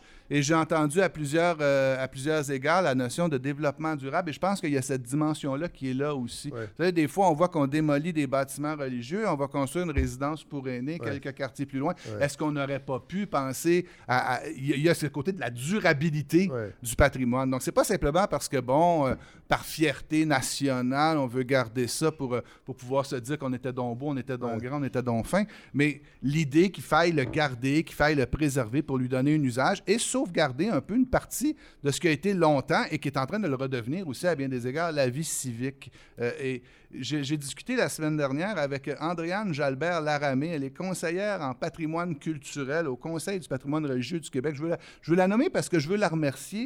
On pourrait faire une émission juste avec cette personne-là. Elle, elle est d'un grand talent. de- elle, connaît à peu près tout le cas des églises. Et ce qu'elle m'apprenait, donc, c'est pas un problème. euh, c'est pas un problème accessoire. En ce moment, il y a 700, alors qu'au 1er décembre, le dernier recensement, il y a 714 églises au Québec Ouais. qui sont dans un, dans un processus de conversion comme ça pour faire diverses choses, des, des, des centres de congrès, Ouais. des bibliothèques, des centres culturels, pour leur redonner un usage. Mais ça, c'est 26% du corpus des bâtiments Ah Ouais. religieux. Ouais. Donc, ce qui fait que ce qui est je me suis intéressé à ce sujet-là justement parce qu'on venait ici, justement parce que je sais aussi que dans la région, ici ici aussi même, c'est un enjeu. On va pouvoir en parler. Je sais qu'à Saint-Adrien, on va avoir Pilou Oui. tout à l'heure, il y, a, Oui. il y a des transformations comme ça. Mais remettre ça dans ce, comment dire, dans, dans ce processus de réinvestir les régions, réinvestir les villages, je pense que la sauvegarde du patrimoine religieux fait partie de ces enjeux-là. Et Bon, c'est sûr que évidemment, on peut dire, ah, ben, c'est dommage. Est-ce que, est-ce que ça passe au privé? Est-ce que, tu sais, il y, a- il y a tous ces enjeux-là? Et ça fait partie beaucoup de l'acceptabilité sociale au centre des, dans, dans- dans- dans les diverses communautés. Si on peut garder, en tout cas, au moins une partie pour le culte, par exemple. Parce que ce qu'il faut savoir, c'est que les églises comme ça sont administrées. Chaque paroisse avait une fabrique, hein, qui est, qui est un- une espèce de, une corporation Oui. qui gère les affaires de la paroisse. Bon, euh, suivant les mouvements démographiques au Québec et les mouvements géographiques aussi, et, et bon, c'est une population vieillissante qui s'occupait de ces, ces choses-là. Il y a aussi eu des fusions d'églises au sein d'une seule fabrique. Le modèle traditionnel, c'était une paroisse, une église, une fabrique. Mais aujourd'hui, il y a des fabriques qui se retrouvent avec 5, 6, 7, 8 églises à gérer. Des gens qui, qui sont là bénévolement Oui. pour, comment dire, pour, pour, pour gérer des choses, des, des, des, des questions pastorales. hein. Ils sont là pour animer la vie religieuse et ils se retrouvent, vous pourrez me, me, me couper là-dessus tout de suite, mais ils se retrouvent des fois à devoir gérer des problèmes de bâtiment, des problèmes de gestion architecturale, des problèmes économiques. Donc, talk mais je vais vous laisser la parole. Je vois que vous voulez intervenir. Allez-y. Ah, ben, Allez-y, Philippe- ça bénévolement, mais ils Oui. font quand même ça pour avoir le paradis à la fin de leur jour. Ah, là. Fait que c'est donnant, bon, donnant. ça paye pas Alors la pizza le vendredi, Non, ça, mais, la- mais Il paraît que le paradis est ici. Hein. Oui, oui, oui, d'ailleurs, le paradis. Mais, mais ce que je veux dire, c'est que et c'est que là que le Conseil euh, du patrimoine religieux peut intervenir, peut aider ces gens-là. Ils font des webinaires en ligne le vendredi. On peut s'inscrire, on peut aller voir ça. C'est c'est une question à laquelle il faut s'intéresser, justement. Et comment dire, il y a toute cette question donc d'acceptabilité sociale et de redonner à la communauté des espaces communautaires. Et c'est là que les, les organismes qui vont vouloir acheter des églises, les approprier, entrent en, en, comment dire, en discussion avec les fabriques. C'est- un, assez long processus Oui. jusqu'à ce qu'on puisse s'entendre pour dire, bien, parfait, il y a une acceptabilité sociale. Dans le village, il y a des gens qui disent, parfait, euh, on va ouvrir un centre culturel, on va leur donner telle vocation. Et, et- et ça redynamise et ça, comment dire, ça, ça solidifie les liens sociaux au cœur des villages. Il y a quelques, et c'est assez divers comme projet. Moi, je parcours le Québec, comme vous savez, depuis quelques années, et j'en ai croisé des, des- certaines intéressantes, des initiatives dont je voudrais vous parler, mais je le fais sans prétention. J'ai plus ici une vocation touristique qu'une oui. vocation euh, politique, si vous voulez. Il y a Sainte-Élisabeth de Warwick, vous connaissez sans doute, la fromagerie du presbytère. Bon, ça, Jean Morin, le fromager euh, cultivateur, ça, c'est tout un pistolet, ce- ce- cet homme-là. Il a commencé par acheter le presbytère pour installer sa fromagerie dedans. Alors, il a commencé à faire des fromages fins, tout ça. Et à un moment donné, il se rendait bien compte qu'à côté du presbytère, c'est d'ailleurs la première chose souvent que les fabriques vont commencer à vendre des presbytères. Les- parce, que c'était par usage privé. Ah, ben oui. C'était à l'usage euh, euh, oui. co- comme tel de la paroisse. Donc, il installe sa fromagerie dans le presbytère, a des yeux sur l'Église à un certain moment donné, et lui-même, justement, lui, c'est un usage privé, vraiment. Il a fini par acheter l'Église, mais en, et là, c'est dans l'acte notarié, on, on va, on, on a, comment dire, conservé une petite partie du culte à l'arrière. Ah oui? Oui, ce qui fait qu'on y a- on peut encore se faire des célébrations. On a pu conserver cette partie du culte-là, mais toute la grande partie de l'Église, il faut absolument que vous allez voir ça à Sainte-Élisabeth de Warwick. Donc, c'est une grande salle d'affinage de fromage. Et il y a le, fameux fromage Louis d'Or, qui est Ah, un ben des oui. fromages favoris, Ben oui. qui remplace euh, aisément le gruyère au Québec. Vous Oui. parliez de, de la, la remontée du terroir. Ça, c'est vraiment un bon coup, ce fromage-là. Oui. Donc, et là, dans cette église... Fuck, fuck le gruyère. Poursuivez. Non, mais dans cette église, j'espère que vous allez couper ça. Ben non, voyons. Mais dans cette église, donc, il y a 1900 meules, et il faut aller voir ça. Il y a un robot, un robot affineur. Ah, ouais. C'est-à-dire que c'est pas des gens qui vont à la main affiner chacune des meules. Il y a vraiment un robot qui se promène dans les rangs. Je me rappelle, je pense qu'il s'appelle Mais ça, j'imagine que ça, ça, c'est une réponse à la pénurie de main-d'œuvre. Euh, ben, le robot, je sais pas, mais je pense que c'est pas simplement la, la pénurie de main-d'œuvre. Il faut voir l'installation. C'est- C'est c'est- c'est plusieurs mètres de haut pour mettre les fromages. Donc, si vous voulez monter là avec un escabeau, je sais pas si vous avez déjà pris une meule de Non, gruyère dans vos surtout pas de C'est gruyère. même assez pesant. C'est assez physique. Non, pas de gruyère, mais de Louis d'or. Bon. Et il a aussi, finalement, acheté aussi le magasin général pour en faire une fromagerie, mais il a gardé aussi l'aspect quincaillerie qui est aussi là-dedans. Ça fait, là, vous voyez, il y a un cœur villageois qui est intéressant. Tout ça dans la reprise du patrimoine religieux. Je trouvais. Ça intéressant de vous raconter cette histoire-là. Là, je pourrais vous, je pourrais vous en nommer euh, 18 églises. J'en prends une dernière parce que Oui. celle-là est un peu particulière. Et puisqu'on parlait de nou- nouvelle ru- ruralité, ça, c'est un peu plus long à aboutir, je vous dirais. J'ai un peu plus de difficulté à comprendre quand ça va se passer, mais on me dit que ça va arriver. OK. Allez-y. Ben, c'est à Saint-Pacôme, dans le bas du fleuve. Il y a la fameuse. Ça, c'est une immense église par rapport à la taille du village. Et là, il y a, il y a une entreprise. Bon, il y a, eu- il y a eu le rachat. euh, il y a eu, on, on a formé un OBNL encore là. La municipalité y a pris part. Et là, on a installé un OBNL qui s'appelle les Jardins du Clocher. Alors, les Jardins du Clocher, euh, là, en ce moment, ils ont que des serres avec des lampes là, à l'intérieur de l'église. Mais c'est une nouvelle technologie qui s'appelle Inno 3B à Saint-Pacôme, qui font des jardins verticaux. Ah pour oui. pousser Oui, des légumes oui, en. Bon, ça, c'est quand même intéressant. C'est des inventeurs, c'est des ingénieurs. Là. Bon, Ouais. et- et- et ils ont inventé cette technologie-là et- et- à Saint-Pacôme même. Oui. Fait que c'est une entreprise de la place qui, qui investit son savoir-faire dans l'Église. Là, ce que je comprends, c'est que ça a été un petit peu plus long à aboutir. Oui. Je vous dirais que c'est toujours un peu plus compliqué.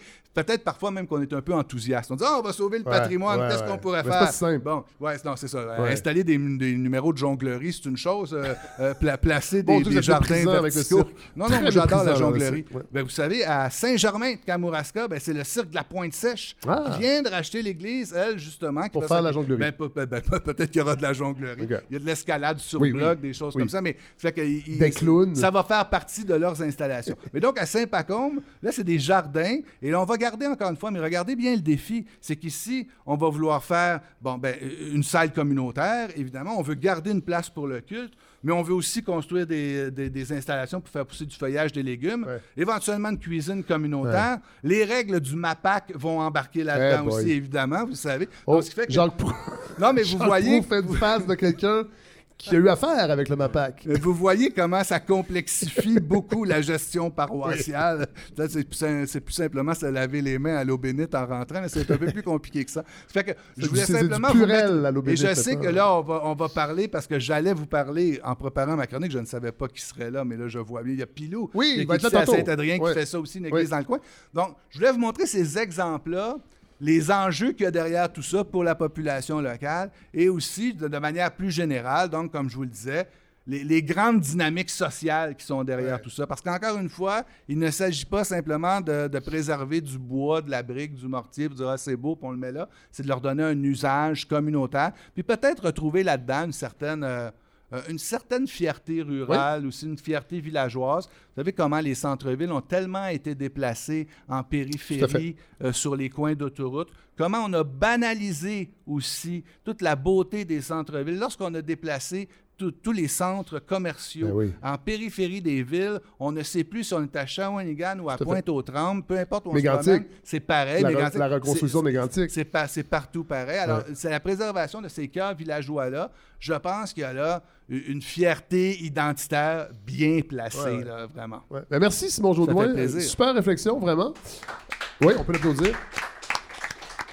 Bon, moi, je vais terminer ce premier segment. Euh, Frédéric Marcotte, euh, la MRC, euh, ici, c'est la plus petite au sud du Québec. Ouais, une des plus petites. Donc, j'imagine que ça vient avec des défis particuliers. C'est quels sont les défis qui vont vous occuper dans les prochaines années? Prioriser les défis aujourd'hui, c'est un, c'est un défi. Ouais. Mais euh, je vous dirais qu'un un des enjeux qu'on a, c'est que on est en gestion de croissance en ce moment. Oui. Euh, Ça a l'air, j'ouvre une parenthèse, ça a l'air bien, je- la croissance, mais, mais, mais parfois ça peut mal tourner si on, si on la, on la gère pas bien. Parce que tu mets beaucoup d'énergie à lever des choses, Ouais. mais si tu les gères pas, puis tu les opères pas, ça. euh, ben, tout, ça va s'écrouler.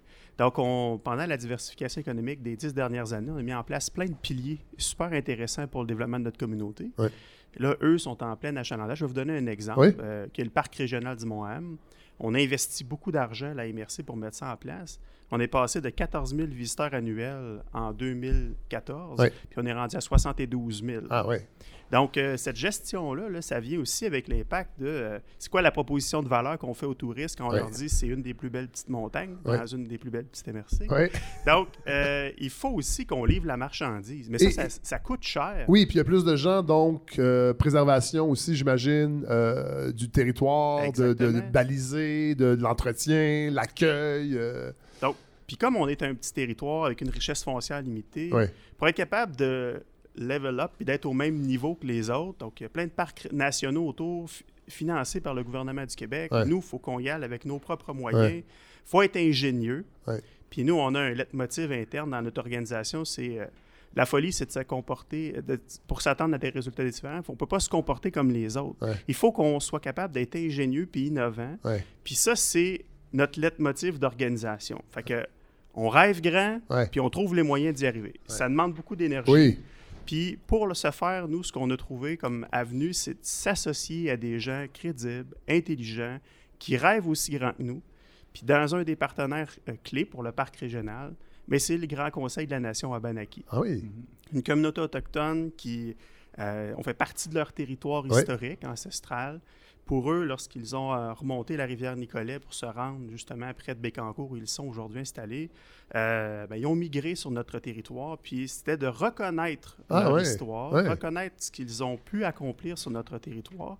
Puis nous autres aussi, de, de pouvoir développer puis de parler d'eux autres, mais de ce qu'ils sont aujourd'hui. Ouais. Donc, euh, c'était vraiment un partenariat gagnant-gagnant. Ouais. Puis on est dans un mode où c'est eux qui prennent les décisions Ah ouais. sur le plan culturel, c'est pas nous. Ouais. On n'est pas en mode de juste branding autochtone. Ils sont sur notre conseil. Comme le Canadien de Montréal, vous n'êtes pas comme ça, là. Je me prononcerai pas. Mais on est en mode vraiment euh, de mettre en valeur ce qu'ils sont et ce qu'ils veulent mettre en valeur. Puis ça, euh, ça fait vraiment une belle force. là. Puis euh, on, on est comme ça aussi euh, avec euh, le Carrefour d'innovation sur les matériaux.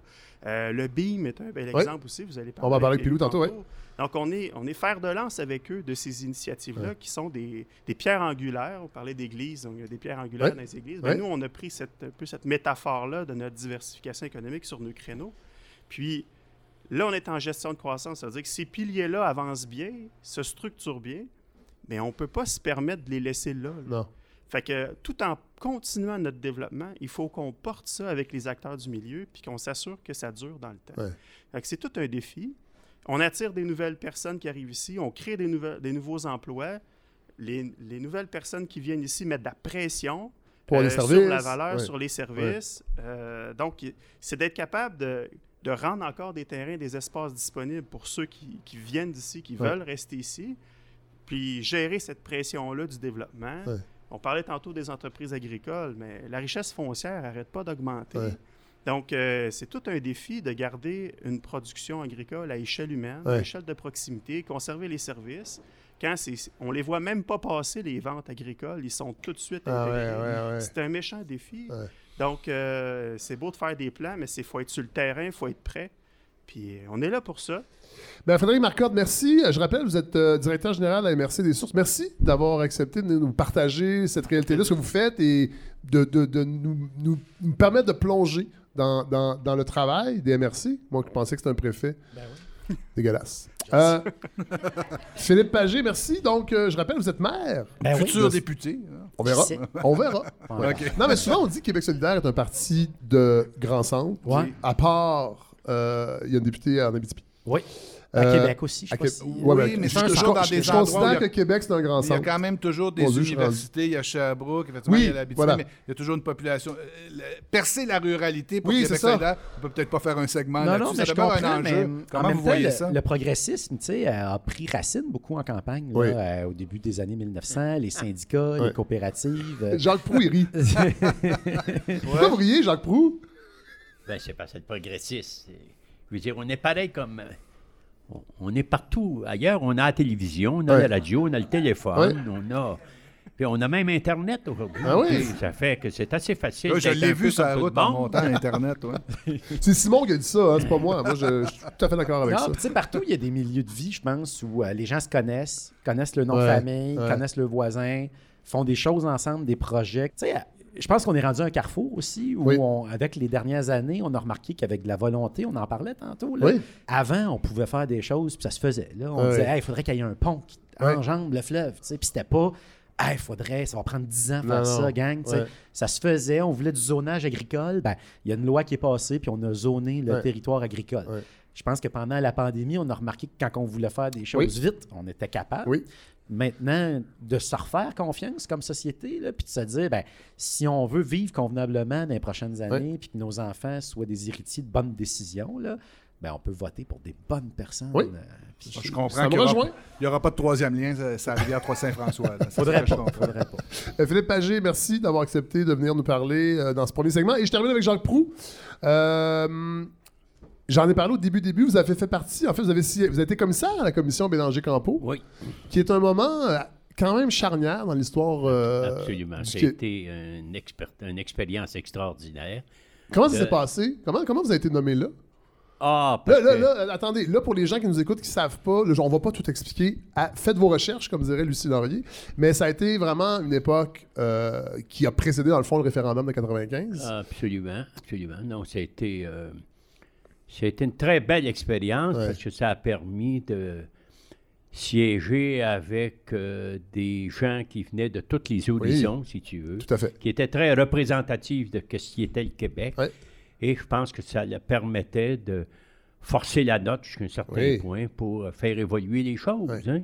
On sortait de gros problèmes, on sortait de, de Mitch, on sortait de, De, de de tension, de tension si fédérale, veux, de tension constitutionnelle. ouais. fédérale, d'accord. Ouais. Alors, ça a permis à beaucoup de gens de se côtoyer pendant plusieurs mois, Ouais. d'échanger, de contribuer justement à Ouais. essayer de bâtir une, une nouvelle, euh, une nou- de nouvelles Nouvelle réalité politique québécoise. réalité ouais. politique québécoise. Et euh, bon, ça ça- ça n'a pas été négatif. là. Je pense que ça a été positif Non. à moyen et long terme. Moi, j'ai lu les deux livres de Jean-François Lisée sur Ouais. Robert Bourassa, où il parle beaucoup, évidemment, de ce qui s'est passé. Et lui, il prétend que Robert Bourassa a un peu torpillé la société québécoise. Vous, vous étiez à l'intérieur, entre autres, de la commission Bélanger-Campo. Avez-vous Ouais. l'impression qu'il y avait cette unanimité face à l'indépendance et que finalement, une Non. seule personne ne la a- voulait pas, c'était Bourassa? A- non, non, non. Je pense qu'on accordait beaucoup de. On, on, on culpabilisait sur beaucoup de choses Ouais. de Robert Bourassa. Je ne suis pas un partisan de Robert Ouais, Bourassa, là, mais. Non, on était trois groupes, en fait. Il y avait les indépendantistes, les fédéralistes, fédéralistes et les non-alignés. Et moi, je faisais partie, on était neuf, de non-alignés. Ah. On a essayé d'observer, Ouais. d'amener une contribution. On a- euh, en tout cas, on, on a fourni les efforts qui étaient nécessaires pour ça.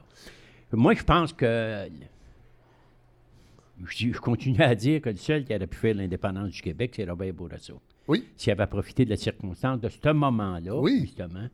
euh, Hey, le conseil ben, du patronat était pour été- l'indépendance en même temps que On a même presque cru qu'il le ferait. C'est quand Non, même... oui, non, oui. ben oui, c'était hors de ses capacités de Oui, le faire. oui. Et c'est lui qui aurait pu le faire. Tout à fait. Moi, je suis persuadé. Ouais. Puis là, vous regardez aujourd'hui, puis là, je termine avec ça.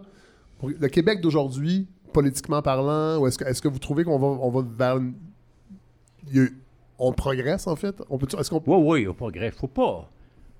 Sûr, ça progresse tout de bien pas au rythme qu'on voudrait, Ouais. puis les changements ne se produisent pas, tout ça. Mais écoutez, vous dirais, il faut y aller petit pas par petit pas. Ouais. Et je reviens un peu quand on parle de ruralité, quand on parle.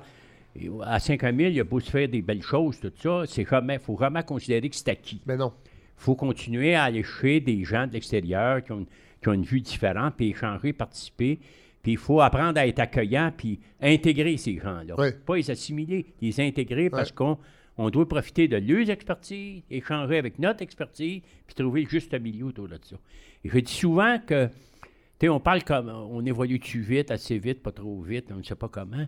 Je dis souvent, apprenons à faire de l'extraordinaire avec du banal. Et ça, c'est là qui sont les plus belles Ouais. réussites. On parlait de, du religieux tout à l'heure. Je pense qu'il ne faut pas jeter le bébé avec l'eau du bain. Ouais. Tout comme il faut arrêter d'avoir peur du privé pour partir des, de- partir des projets, et ainsi de suite. Ouais. Je pense qu'il y a des formules aujourd'hui qui existent, privé, public. Il Ouais. faut être ouvert à ça parce que ni avec un ni avec l'autre, on va être capable de réaliser des grandes choses. Ben, messieurs, merci vraiment beaucoup d'avoir mis la table. Euh, puis là, on va aller parler peut-être un peu plus, pas, pas peut-être, on va aller parler un peu plus de culture. Merci. Merci bien.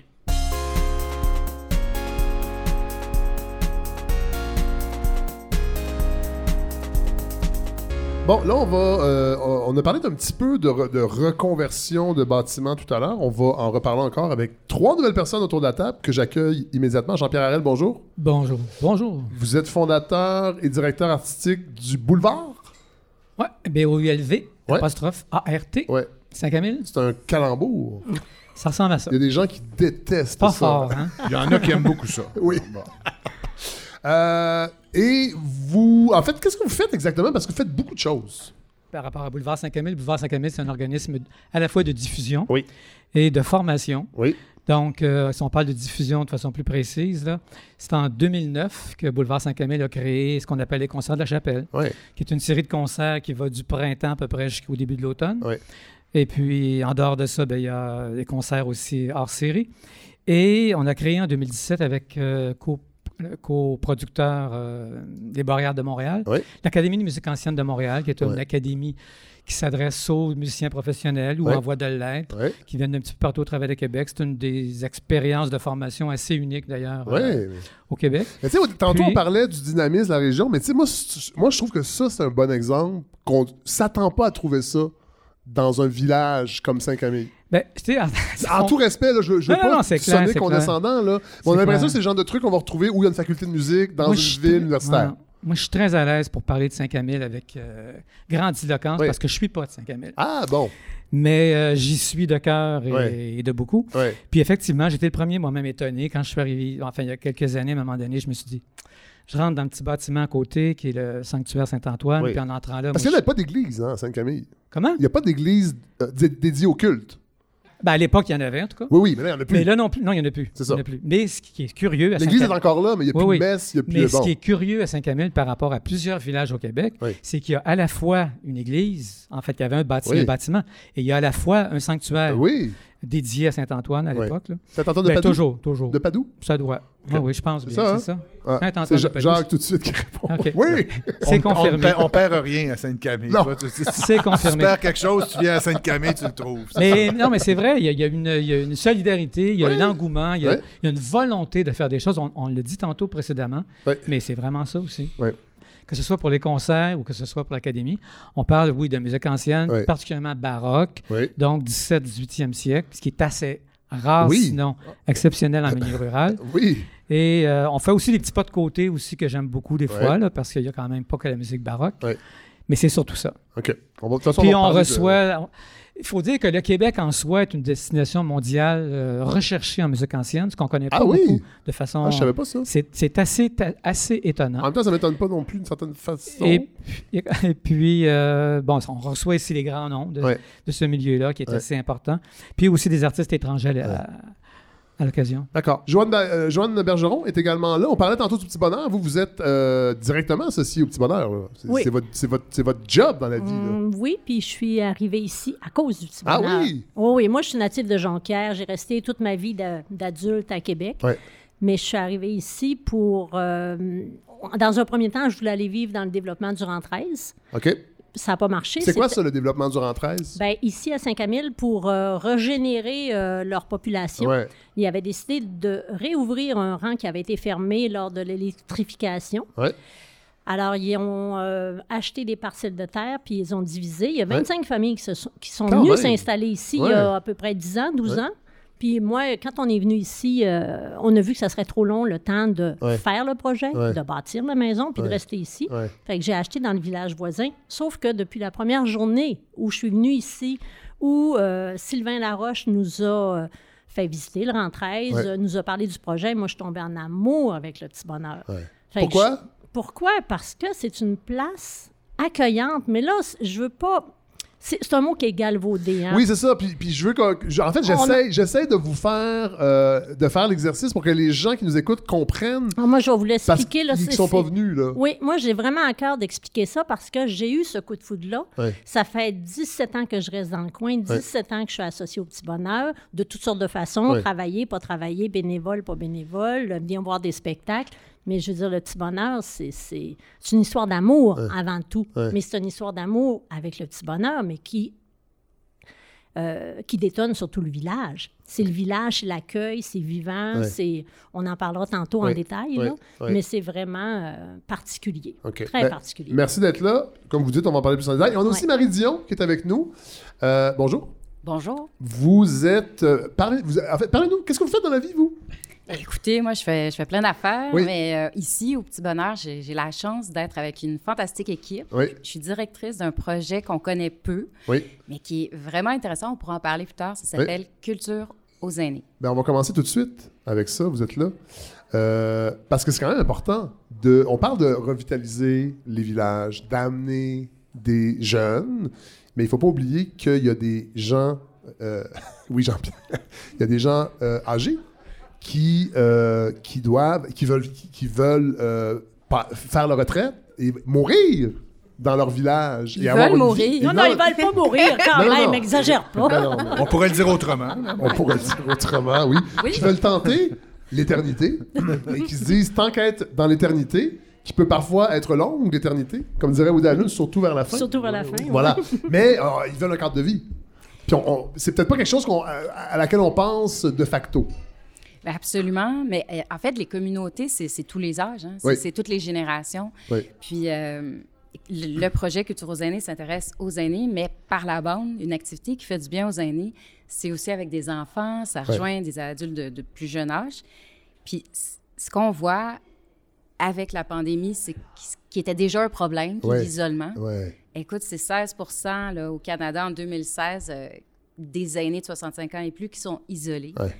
On dit qu'en 2031, un Québécois sur quatre va avoir 65 ans et plus. Ouais. Ça fait bien du monde tout seul. Ouais, tu ouais, sais, quand on parle de clocher, de culture, du petit bonheur, le coup de foudre là, dont parlait Joanne, l'espace dont parlait monsieur, là, avec éloquence, monsieur Jacques Proux, tu sais, l'espace puis la terre, ben, on a le choix de l'habiter d'une manière innovante et avec une communauté vibrante. Puis moi, je, je rejoins Joanne 100 J'étais en campagne, mais dans une autre campagne, très belle, dans l'Estrie. Ouais. Je la nommerai pas. Ah, allez, allez, allez. À moins qu'il y ait des gens qui vous recherchent pour euh, des, dettes euh, non. euh, c'est ça, c'est ça. Non.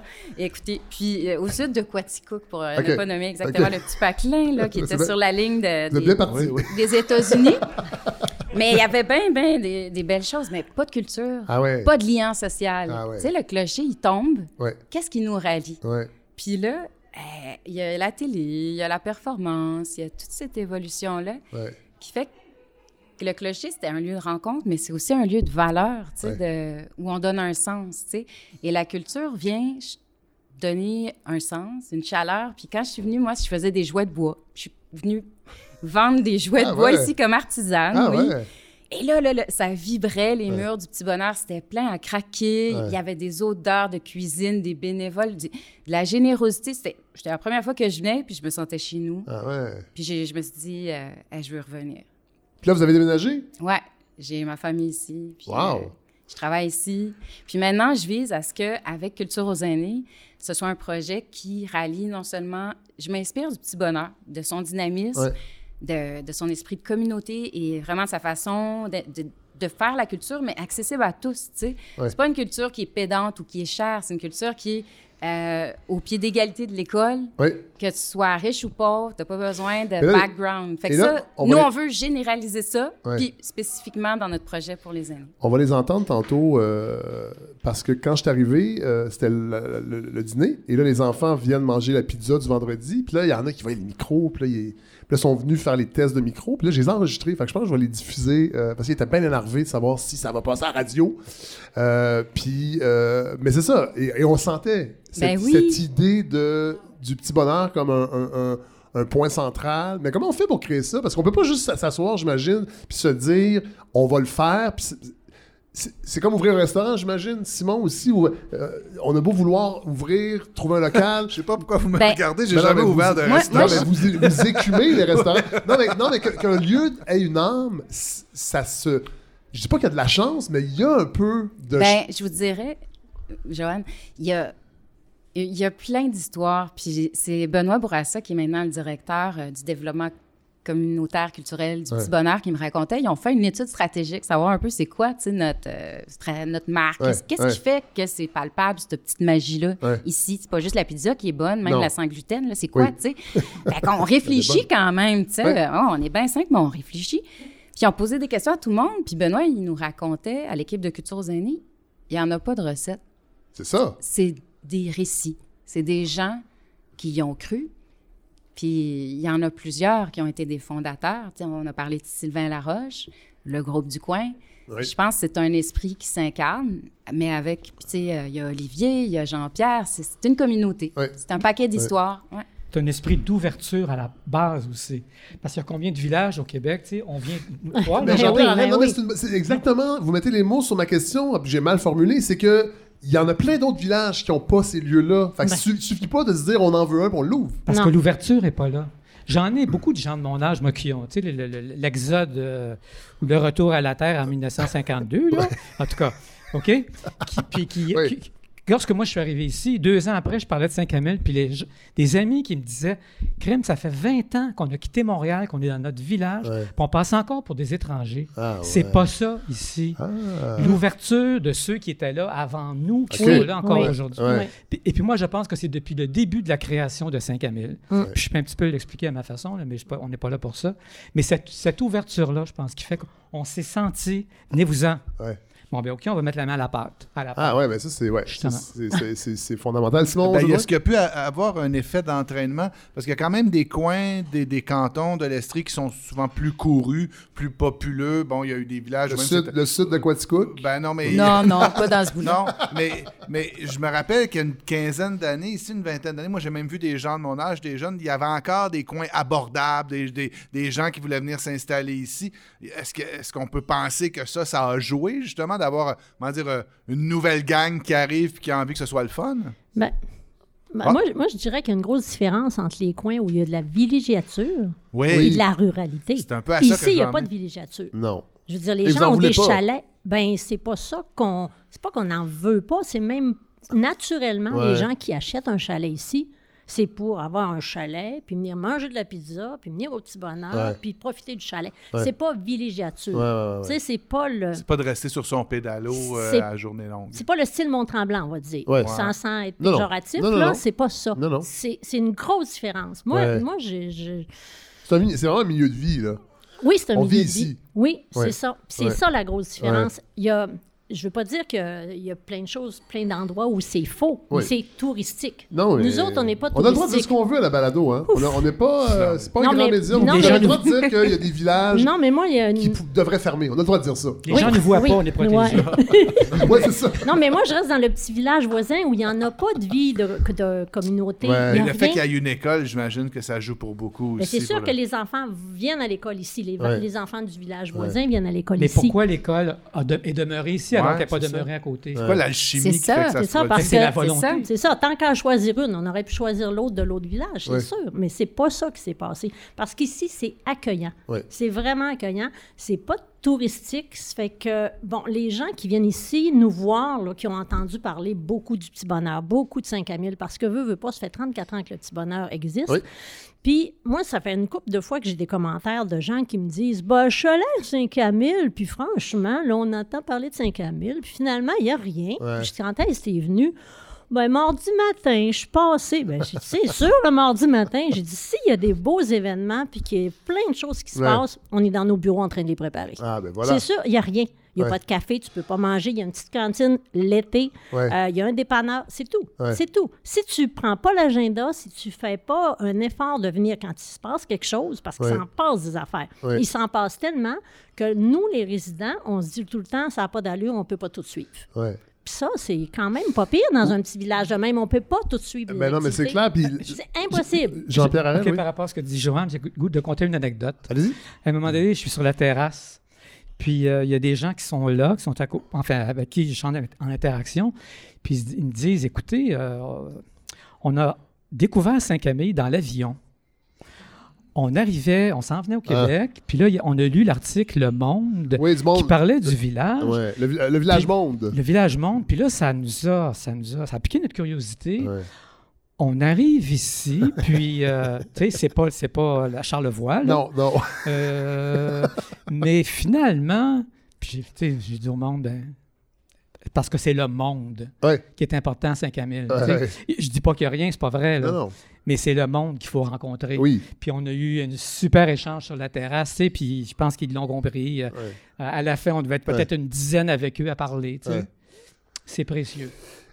Et la culture aussi, euh, parce que moi, ce qui me frappe, puis j'étais arrivé ce matin là, à Saint-Camille, c'est les, les- le nombre de diffuseurs pour un village comme Saint-Camille. Il y en a beaucoup quand même. Il y a, il y a une salle. Je parlais de l'église, elle est juste à côté. Il n'y a plus de culte, il y a plus de, mais c'est une- ça peut devenir une salle de 250 places. Ouais. Ben, c'est ça. Le petit bonheur ici, c'est où on enregistre présentement 110. 110 personnes pour, pour des spectacles. Imagine comment c'est plaisant. Oui, mais, mais ça aussi, c'est quand même assez particulier à, à Saint-Camille quand même. Mais ça aussi, c'est une question de volonté encore. Ouais. Quand la municipalité a décidé d'acheter, en fond, euh, le Camillois qu'on appelle Oui. l'Église, Oui.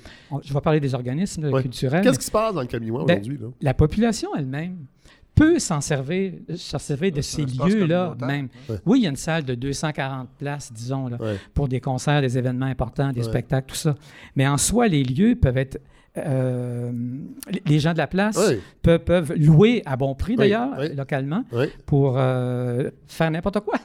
Faire un congrès, une Des bonnes exposition, n'importe quoi, une rencontre, Bon. un colloque. euh. C'est ça. Sur le plan local, les gens peuvent donc réaliser les activités qui sont là. Oui. Mais ce que vous dites, nous, on a l'habitude de parler d'un centre de congrès éclaté en milieu rural, ce qui n'est pas tout à fait faux, parce qu'il s'y tient autant des activités, dans le fond, euh, privées, effectivement, mais Ouais. corporatives aussi. On a, lieu, on a eu au cours des, au cours des années euh, des événements à caractère provincial, Oui. Euh, des, des, euh, thématiques qui inter- inter- interpellaient des organismes d'un petit peu partout à travers le Québec. Et puis, il faut dire aussi que le Camillois en soi est géré par une coopérative Oui. qui s'appelle Destination Saint-Camille. Oui. Euh, nous, on réalise, nous, c'est-à-dire les concerts de la chapelle, on a six événements annuels fixes de prévus. L'année passée, on en a eu 13. Ouais, Pandémie ou pas, là. ouais. Plusieurs, C'est fou. Moi, ça, m'impressionne vraiment. plusieurs diffuseurs, effectivement, au Québec pendant la pandémie ont dû fermer la porte comme d'autres Ouais. ou en ont arraché. Ouais. Nous, grâce, je dirais, entre autres, à la présence d'équipes euh, en web diffusion Ah, ouais. de très haut degré qui étaient ici, on a pu faire de la transmission d'événements. Puis je dois dire qu'on a été interpellé par des, des- des diffuseurs même de Montréal pour nous dire Waouh, comment vous avez fait ça là? Ah. La qualité technique, la qualité sonore et visuelle qu'on a vue, là. On veut savoir ce que vous faites. Là. Mais on est chanceux. Ici aussi, donc. Ben oui, en même temps, vous avez créé votre chance en, en, en- en- en lançant des perches. en- on parlait tantôt de collaboration avec, avec, euh, avec le, le directeur général de la, MRC, euh, qui- que c'est le nerf de la guerre dans, dans- dans un milieu comme, comme celui-là. Mais dans le fond, vous avez un peu récolté ce que vous avez semé. Je pense pas que ça tombe du ciel. Là. Ben, moi, je suis, je suis bien d'accord. Puis on, on- on s'aime encore ça, cette collaboration-là. Comme Culture aux aînés, on- Ouais. le Camillois, on, on a investi euh, différents projets pour justement rejoindre les aînés via le numérique. Puis il y a eu quatre spectacles en juin qu'on a fait euh, pour les rejoindre. Puis les artistes venaient, c'était diffusé dans des résidences en live. Puis à un moment donné, les portes ont réouvert. Fait qu'on était allé avec des, Il y avait des- un transport qui partait de, de Val-des-Sources, puis des aînés venaient. Puis c'est incroyable parce que aussi, là, il y avait une solidarité, il y avait une collaboration. Puis il disait, mon Dieu, il y avait eu trois épisodes, im- imaginez, de, de COVID. Ils étaient dans leur chambre. Certains ne comprennent pas tout ce qui arrive, Ben non, ben des- parce qu'on n'a pas le temps de tous les informer, les ambulances qui partent. Puis là, à la fin de l'hiver, ils ont, ils ont eu accès à quatre spectacles. Quatre sorties. C'est pas vrai. La première, c'était juste virtuel, excusez. Mais les trois, tu sais, sont sortis. Puis, tu sais, même chose, les, les concerts de Jean-Pierre, la musique, tout d'un coup, ça donne une puff d'oxygène. Ouais. Il y a une rencontre, Ouais. il y a de la culture, puis on n'est plus dans nos problèmes, on n'est plus dans nos solitudes. Et, on voyait les, les visages se transformer au, au fur et à mesure. Ouais. Puis, pour moi, c'est- c'est c'est une grande chance. C'est l'innovation aussi sociale, tu sais. Mais ça, ça Ah, revient beaucoup, ce mot-là, depuis le début, l'innovation, de, même de, de- Vous êtes un peu condamné, dans le fond, à innover. Je veux dire, on ça- est fait. là. Non, mais ça fait très chambre de commerce, là, C'est slogan qu'on a pensé avec une agence. euh, ça a coûté bien cher, là, condamné à innover ou à passionné d'excellence. Mais, euh, mais reste que c'est un peu vrai, dans le fond. Ben, en fait, pour ma, ma partie, dans le fond, Culture aux aînés, c'est sûr que c'est un projet d'innovation sociale. Ouais, On ouais, est dans une société où il y a un problème d'isolement, il y a un vieillissement. Puis on, on agit de façon préventive, positive, avec plein d'acteurs. On a une formidable équipe de chercheurs, de gens de politique. Tous les acteurs, en fait, sauf un, dans votre balado, on fait partie du projet Culture aux aînés pour dire, ben, on travaille ensemble, Ouais. dans le fond, à avoir une communauté inclusive. Puis notre ingrédient actif, c'est l'art et la culture. Ouais. Est-ce qu'il y a une résidence pour aînés ici à Sainte-Camille? Je- Oui, oui. D'ailleurs, euh, c'était Ben, l'ancien presbytère, on en a parlé tantôt. Le groupe parlait. du coin, là, avec euh, Joanne Gardner, a travaillé fort aussi pour transformer l'ancien presbytère Ouais. euh, en résidence, puis on fait une extension. Coopérative. Donc, euh, ça, ça- coopérative, ça joue résidence aussi, j'ai vu ça dans intergénérationnelle. certains Mhm. villages où des familles euh, préféraient certains, certains villages s'il y avait une résidence justement qui permettait de garder le lien avec les aînés, qui libérait aussi des maisons dans le village qui permettait d'aller les habiter. Donc, il y a cette dynamique-là ici. C'est important, ça aussi. Le- Ben, la, résidence comme l'école, au fond. C'est très, très important. C'est- Puis ce qui est... On en est conscient. tu sais. Peut-être le fait d'être petit, tu sais, on- c'est, c'est Ouais. serré, puis on, on en prend soin. Tu sais, si l'école se vide, euh, ça, les, ça on va se dévitaliser Ouais. comme région. Ouais. tu sais. Ouais. Fait qu'on... Tout le monde s'est retroussé les manches. euh, Benoît Bourassa, quand il était maire, là, Philippe Pagé, mais l'équipe, les citoyens, tu sais, Ouais. c'est beaucoup plus large, les acteurs. euh, ouais. Moi, je, je reprendrais juste Oui. une, petite, une petite chose. Quand Marie Allez-y, a Joanne dit, Bergeron. quand, on- quand Marie a dit on est tissé serré ici, on ne commencera pas à l'énumérer, là, mais c'est incroyable. On a plein d'organismes. Je ne sais pas la quantité, le nombre d'organismes, là, Ouais. euh, sans but lucratif, Ouais. avec toutes sortes de buts d'ailleurs. Oui. Mais tout le monde, ou presque, est dans son organisme, mais est sur le CA d'un autre, et sur l'organisation d'un autre, et sur le bénévolat d'un autre. Alors, on est tout imbriqués Ouais. Mais par plaisir, parce qu'on veut, puis parce qu'on veut que ça Ouais. progresse, puis on veut pas que ça tombe. C'est pas une question, oui, on veut que tout se tienne, mais c'est parce qu'on a tout intérêt, on, puis on le sait tous, qu'on a tout intérêt à être tout, toujours ensemble. Ouais. Euh, puis ça, ça s'explique pas vraiment, ça se vit, Ouais. mais ça c'est c'est vraiment la condition de base, moi, je pense. Mais c'est important ce que tu dis, Joanne. Puis tantôt, j'écoutais les, nos- les gens parler, puis je me disais, tu sais, la, la réelle richesse, là, intangible, c'est c'est d'être ensemble. tu sais, Oui. C'est la rencontre. Ouais. tu sais. Mais pas des rencontres cheap ou des rencontres de rivalité. Non. Ça existe des rencontres comme ça. Oui, oui, oui, oui, oui. Des matchs de lutte dans le sous-sol de l'église. Ouais. moi, je peux-tu t'ostiner pour avoir raison? tu sais. c'est pas ça le but. tu sais. Ouais. Le, le but, c'est qu'il se passe un moment, puis qu'on on s'émerveille par l'art et la culture. Puis il y a- il y, a tellement lieu. euh, et aussi, de se dire qu'est-ce qu'on veut faire comme société. tu sais. Ouais. Euh, on veut que les enfants. Sais, même si c'est la pandémie, puis les bénévoles, les, les employés, ils ont travaillé fort, là, comme tout le monde. hein. C'est Pas, ça, ça a été des années difficiles. Ouais. Mais crème, ils se retroussent les manches, ils se ré- réorganisent, puis les enfants sont reçus comme si c'était les neveux, les nièces à. Noël. moi, je Ouais. vois ça, là, puis j'ai des frissons. Je me dis, crème, c'est mon employeur. Je suis chanceuse, puis je veux contribuer à ça. Puis je pense qu'en 2022, on souhaite ça, non seulement pour les ressources humaines, mais même les ressources naturelles. C'est tout un... C'est quoi la vraie richesse? Quelle bienveillance on a le Ouais. goût et le besoin de préserver. Ouais. On l'entretient ici avec du temps, avec du cœur. J'entends dans ce que vous dites, la, comme si toute la dynamique des services publics ou du- puis du filet social, ça se fabriquait au fond de manière un peu organique par l'implication des uns Très, avec très les autres. organique. Euh, c'est pas quelque chose qui, qui, comment dire, qui, qui tombe sur le citoyen avec une volonté des politiques, Non, mais plutôt non. quelque chose qui part de la base et qui crée une structure. Exact. Puis, euh, tu sais, nous, on dit souvent que le petit bonheur, la pizza au petit bonheur, c'est souvent de là que part, parce que c'est la place où le monde se rencontre. Ouais. C'est tous les vendredis. Il y a le repas communautaire, mais c'est euh, un peu moins, c'est juste deux fois par mois. Mais la pizza, là, c'est vraiment typique. Je veux dire, quand là, tu es chez vous puis que tu veux quoi que ce soit, là, un bon garagiste, partir un projet, euh, partir en vacances, n'importe quoi. Tu ne dis pas, je vais téléphoner à telle personne, à telle personne, tu dis, je vais aller à la pizza vendredi. Euh, Là, tu vas à la pizza, puis ça jase, ça change de table, puis ça fait comme Hey, oui, moi, là, justement, cette affaire-là, ça m'intéresse. Puis là, ça part. Un On fait, réseau là, social. c'est Oui. c'est Oui. la place. fait que quand on disait que ça remplace le parvis de l'Église, c'est vraiment ouais, ça. ouais, ouais. Oui. Puis c'est, ça fonctionne. Ça fonctionne. C'est sûr que des fois, on va venir à pizza puis il y aura moins de monde, puis ça Oui, marche pas. Là. Mais matin. en général, c'est vraiment gagnant.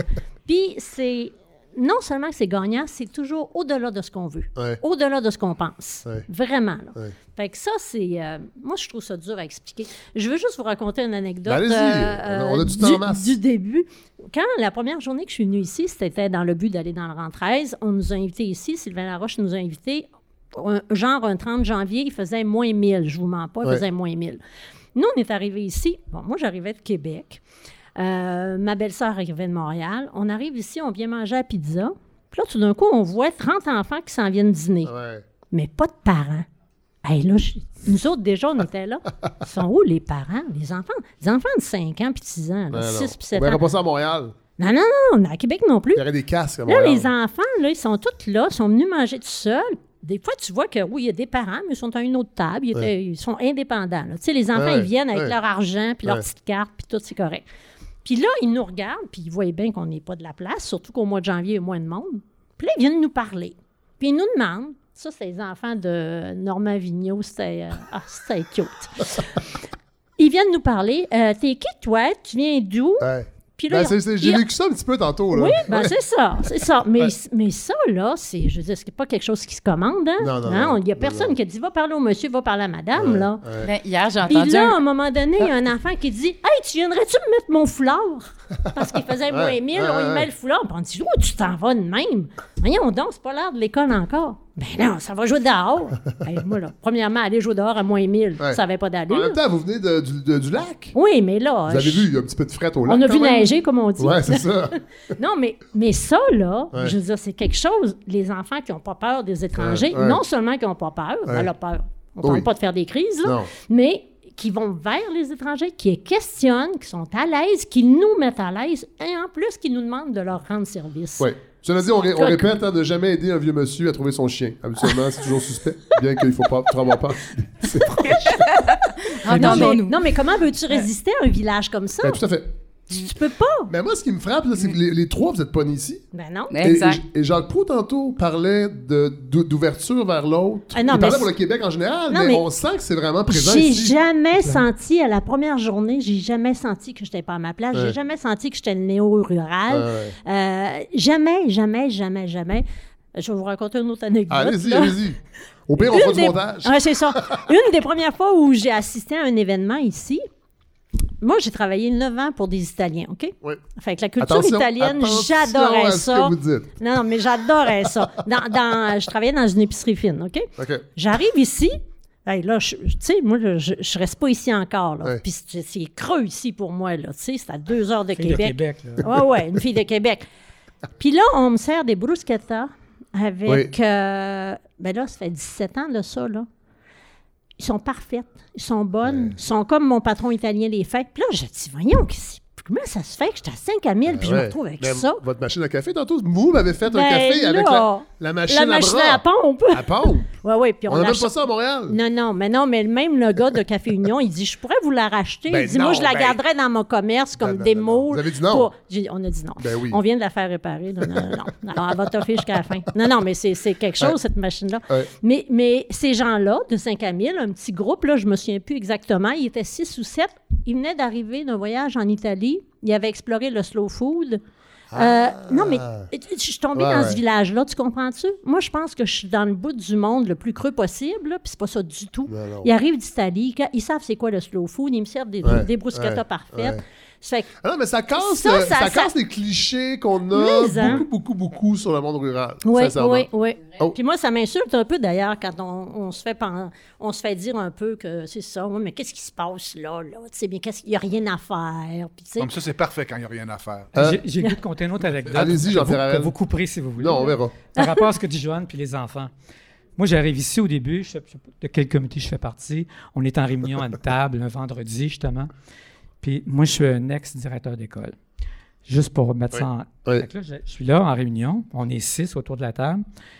Puis là, je vois les enfants arriver, justement, de l'école. Puis là, je les vois s'installer, aller au comptoir de pizza, se revenir, ta, ta, ta, ta, ta. Moi, je suis en réunion, là, mais je suis pas capable. là. Tu sais, je regarde tout ce qui se passe, les enfants. Puis là, à un moment donné, il y a quelqu'un qui me dit Mais Jean-Pierre, on est en réunion. Oui, mais j'ai écouté, là, je comprends pas, moi. Là, Oui. Qui s'occupe des enfants? Ouais.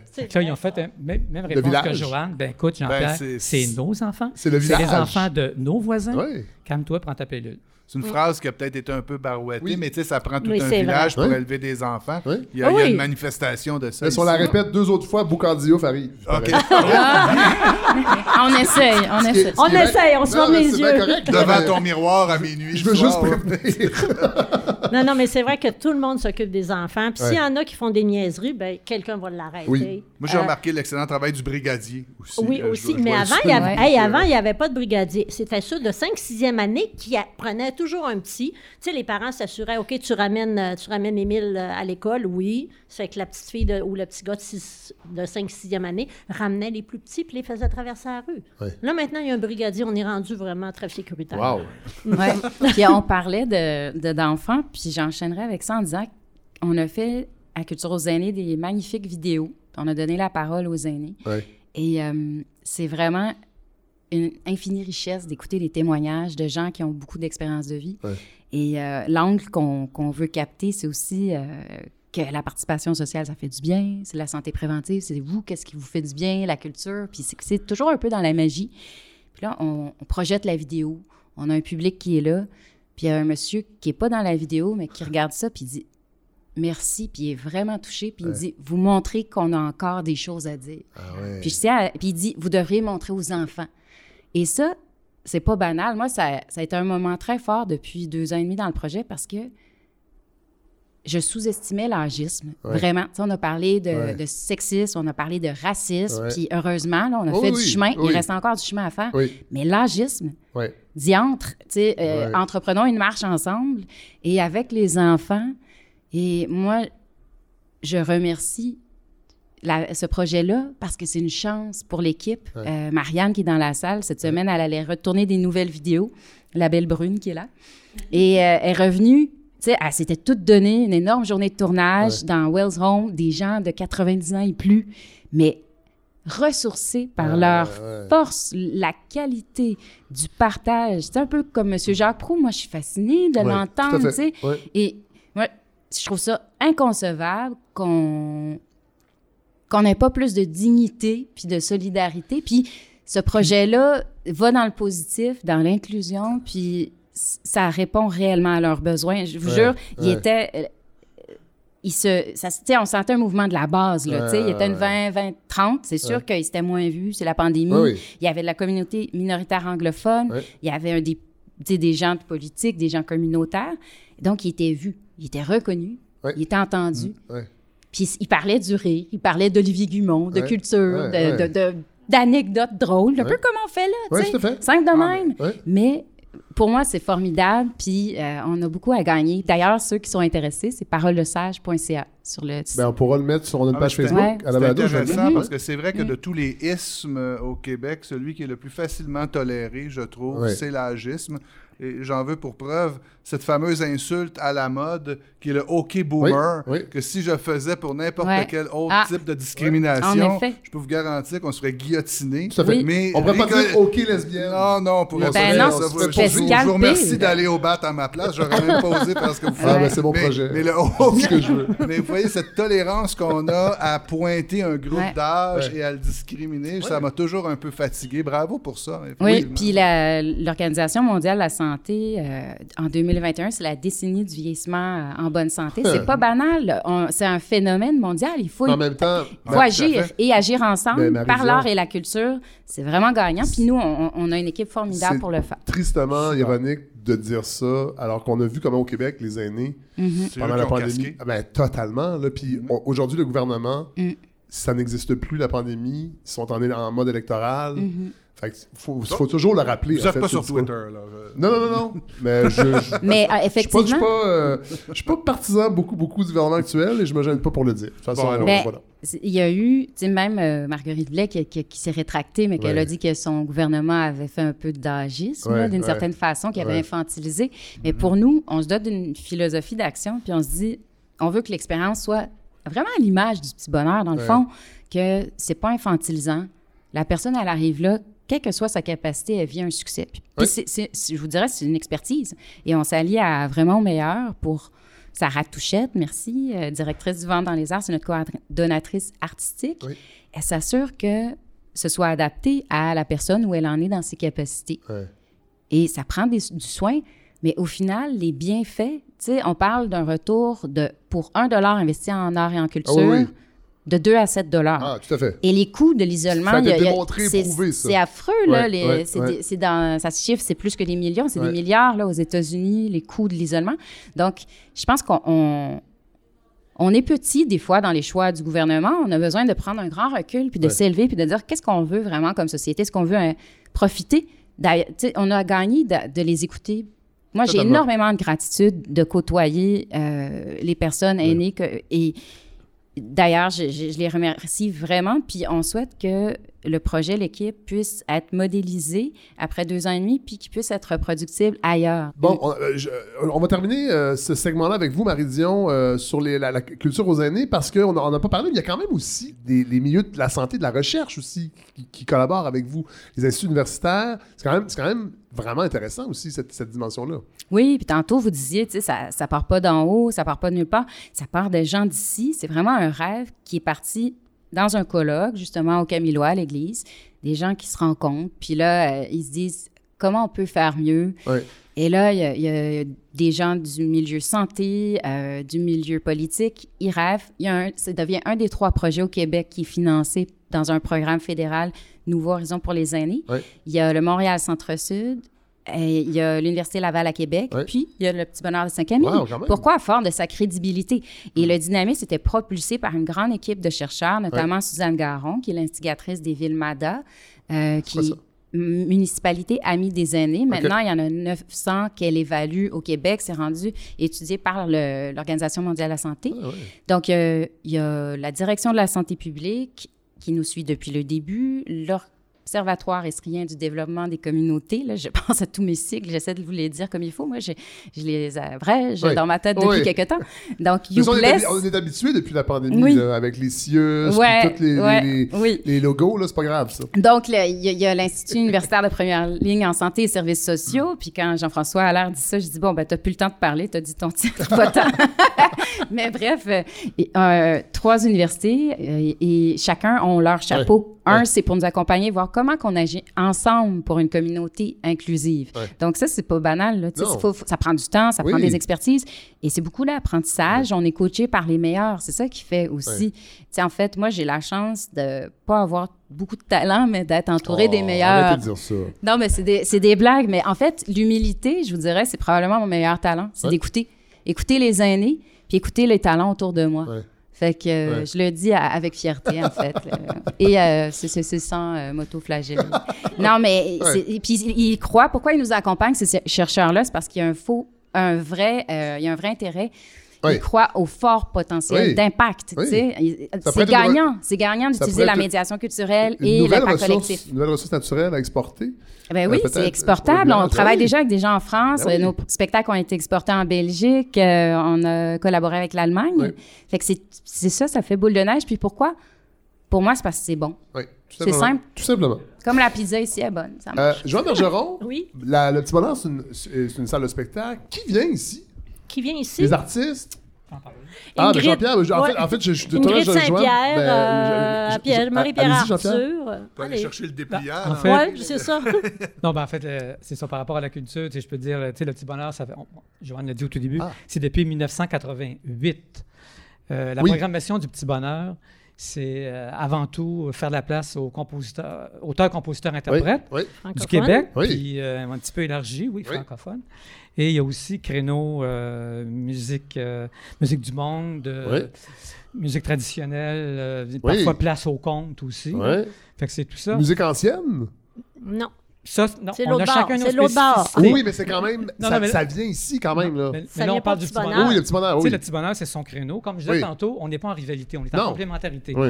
Fait que le petit bonheur, Sauf c'est... que vous m'avez remis à ma place assez vite. Ah ouais? Oui, correct. non, mais tu sais, c'est, c'est, c'est, c'est le style euh, Ah, c'est parfait. de la bon, Je vais programmation. chercher une maison. Là.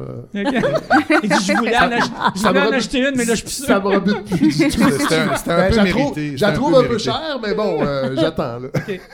Euh, Non, mais c'est- J'aurais le goût de parler des autres aussi. Allez-y, ben oui. Parce qu'il y a... Tu sais, on dit un petit village de 550 habitants. J'ai pas dit petit village. Moi, Non, j'ai dit moi qui le dis. 550. Ouais. Nous autres, on le dit.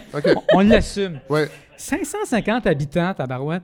Il y a trois diffuseurs, puis il y Oui. a un producteur en milieu culturel et des Oui, arts. oui. C'est fou, merci. Oui. Tu sais, le, le- le- Cela dit, cela dit, sans péter votre ballon, il doit y avoir des gens de d'autres villages autour qui viennent ici aussi. C'est pas juste le village, j'imagine, qui. Ah non, c'est clair. Là, je parle, de- je parle des organismes. Ouais. Mais tu sais, par rapport à ce que vous dites, moi, je peux euh, affirmer déjà que 65% de la clientèle qui vient au concert de la chapelle Ouais. vient de l'extérieur de la MRC. Voilà. Bon, OK? Ben oui, Ça, c'est autre chose. Non, mais faut Mais- dire. Oui, pour le petit bonheur aussi, c'est la même chose. Oui. là. La même chose aussi pour le petit Oui. bonheur. Oui, OK? Puis, ce que j'allais dire, c'est qu'il y a un, dans les quatre organismes officiels euh, rattachés aux arts et à la culture, il y a un producteur qui est euh, grosso, modo, grosso modo théâtre, Oui. qui s'adresse autant aux jeunes. Oui. Aux jeunes, on parle d'élèves du primaire, du Pour les secondaire. initiés au théâtre, alors dans les initiés au théâtre, faire des productions avec eux, et puis annuellement apporter, euh, présenter à la population une production vraiment local, Oui. avec des artistes professionnels, mais aussi monsieur et madame tout le monde, Ah ouais, qui ont cool le ça. goût de, de connaître c'est quoi euh, marcher sur des planches d'une Oui. scène. là, tu sais. Oui, Fait que c'est super ce que fait Wow. grosso modo comme producteur. Après ça, il y a trois diffuseurs. J'en ai, j'ai parlé un petit peu donc de, de Boulevard Saint-Camille. Le Petit Bonheur, on en a parlé un petit peu. Puis, il y a aussi le festival, euh, il y a l'entreprise euh, Mas- euh, voyons, Les Paysages éclatés, Oui. qui organise une fois par année le festival Masque à l'art, le ça seul- du masque. le festival du masque, Oui. qui est le seul festival consacré au masque au Canada. Oui. Puis leur programmation à eux se décline C'est une en- bonne chose, mais des fois aussi, ça veut peut-être dire que C'est quand même assez niché. c'est peut-être niché aussi, beaucoup. Très. Oui, Oui. mais c'est, tout ça, c'est complémentaire, Oui. justement. Puis, Mais euh, on parlait tantôt de- d'innovation, c'est peut-être dans ce genre d'initiative-là. Évidemment, on- ça donnerait de faire un autre festival de jazz, parce qu'il y en a quand même beaucoup, des festivals de jazz. mais lui, Donc, lui, cette idée-là, c'est ça, d'être unique. euh, Puis, tu sais, c'est un village, mais qui est vraiment tissé dans un territoire avec plein d'autres villages. Tu dis, Oui. les concerts de la chapelle, ça rallie d'autres Oui. mondes, tu sais. Oui. Saint-Adrien, ils sont super dynamiques. Oui. On coopère avec eux à différents égards. Tu sais, c'est trippant aussi. Fait que ça, c'est le fun. C'est une- pas une mentalité en silo. Tu sais, je pense qu'il y a une ouverture, puis on, on est ouvert, tu sais. Et euh, les gens se sentent bienvenus quand Oui. ils viennent, tu sais, de l'extérieur. Puis des fois, dans, dans les groupes de recherche, tu sais, de l'innovation, on- on- par exemple, le projet Culture aux aînés, on, est, on vend un colloque, mais souvent les gens vont dire Ah, ouais, des- Saint-Camille, OK. Euh, Ça, en développement des communautés, Ouais. ça- c'est devenu une notoriété Ouais. dans, dans les programmes de formation. Une Il est- de- de ben, ouais. Tantôt, je pense que tu disais un ex- vous disiez un exemple, mais Oui. tu sais, c'est ça. C'est un exemple. dans Puis, effectivement, il y a, il y a là un, un beau développement de la communauté, Ouais. tu sais, avec des Ça défis. donne le goût, ça donne avec le des goût défis, de, de mais déménager ici. d'acheter Marie. pour vrai. Mais il n'y en a pas, il y en a pas à vendre, il n'y a rien à vendre. Non, c'est ça, on va, on va en faire. Hein? A Vous avez juste à, on a- vous avez on a- juste à venir dans des beds Venez manger de la pizza. Venez manger de la pizza, on va vous dire ça, c'est quoi les spots. Euh, voyons, euh, Marie parle de- d'exemples de, de, de- de non-rivalité, mais Oui. de complémentarité. Je veux donner un autre exemple qui Oui. est important parce qu'elle vient de Ce sera le parler. dernier, Jean-Pierre ça. À l'intérieur du village, tu couperas. À l'intérieur du village, on, ess- on essaie de travailler ensemble. Ça n'a pas réussi, je pense. Mais aussi éviter la, la- la- la rivalité entre villages. Ouais. On a un projet, là, nous autres, puis euh, avec Saint-Adrien, justement, Ouais. qui, euh, le euh, dans le BEAM, qui a des activités tout à fait On, on fantastiques. s'en vient vers ça. Là. Oui, qui va, il il est va en là, parler là. tantôt. Il est On- là, le on- monsieur Beam. On a un projet avec du loup. on a justement, Mr. Beam. Mr. On a justement un projet avec Mr. Bean Oui. à- cet été, tu sais. Fait que nous, si je reviens, concert de la chapelle, musique, musique baroque, Oui. on va faire une transmission à Saint-Adrien, Ah, ben oui. mais bar rock. Oh. OK? Fait que on va avoir, on, on va avoir un, un spectacle ici à la fin du Vous allez mois d'août. brancher le clavecin Attends. avec des pédales T'as tout de, compris. de. Non, mais on va avoir un, fest- on va avoir un, un événement ici au mois fin du mois d'août. Ouais. Euh, c'est concert back, mais pas juste, mais peut-être Ouais. presque, avec clavecin, oui, mais qui va être amplifié. Ah mon Dieu, je, je faisais une blague, Avec mais c'est vraiment ça. Ah oui, c'est vraiment ça. Deep Purple. avec marimba, Ah oui. plutôt rare Ah, en musique. Christ. puis violoncelle. Ouais. Puis on- là, ça va être dans une ambiance plutôt classique ici à Saint-Camille Ouais. au Camillois. Ouais. Mais là-bas, ce qu'on souhaite, ce dont on s'est déjà parlé, Ouais. c'est que ça serait projeté sur écran, écran géant, puis que les gens soient debout, le- la musique dans le tapis, Ouais. puis les gens mangent des hot dogs, puis de, la bière, puis... euh, Ils vont payer leur billet en bitcoin en plus. C'est- ah, ça, ça, tu clarifieras. Ça, c'est vrai. ça, on va en parler tantôt. Ouais, ça, c'est la zone. euh, Avec- ouais. avec on, a Pilou. des- on a Bon. besoin de détails là-dessus. C'est ça. Mais tout ça parce que aussi on a des équipes de, de captation Oui. tout à l'heure. Voilà. Bon, ben merci. Vraiment, là, ce, ce segment-là, Ça de- fait je, je pense, vraiment plaisir. a donné le goût aux gens de venir ici, mais je répète. D'ailleurs, on s'est sentis rien- bienvenus nous-mêmes, rien je à vendre. Si Euh, Jean- si vous voulez des abonnements, vous le dites. hein? Oui, on va, on va mettre ça sur la page Facebook de la balado. Jean-Pierre Arel, merci. Merci, Joanne Bergeron. fait Et merci, Marie Dion, vraiment. Merci à vous.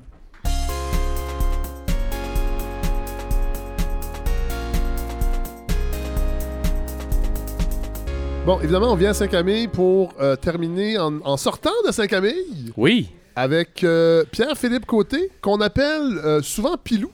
Oui. Comment tu, veux que je- comment tu- vous voulez que je vous appelle? Vous pouvez m'appeler Pierre-Philippe. Pierre-Philippe, hein, ouais, ouais, ouais. Ça vient d'où, Pilou?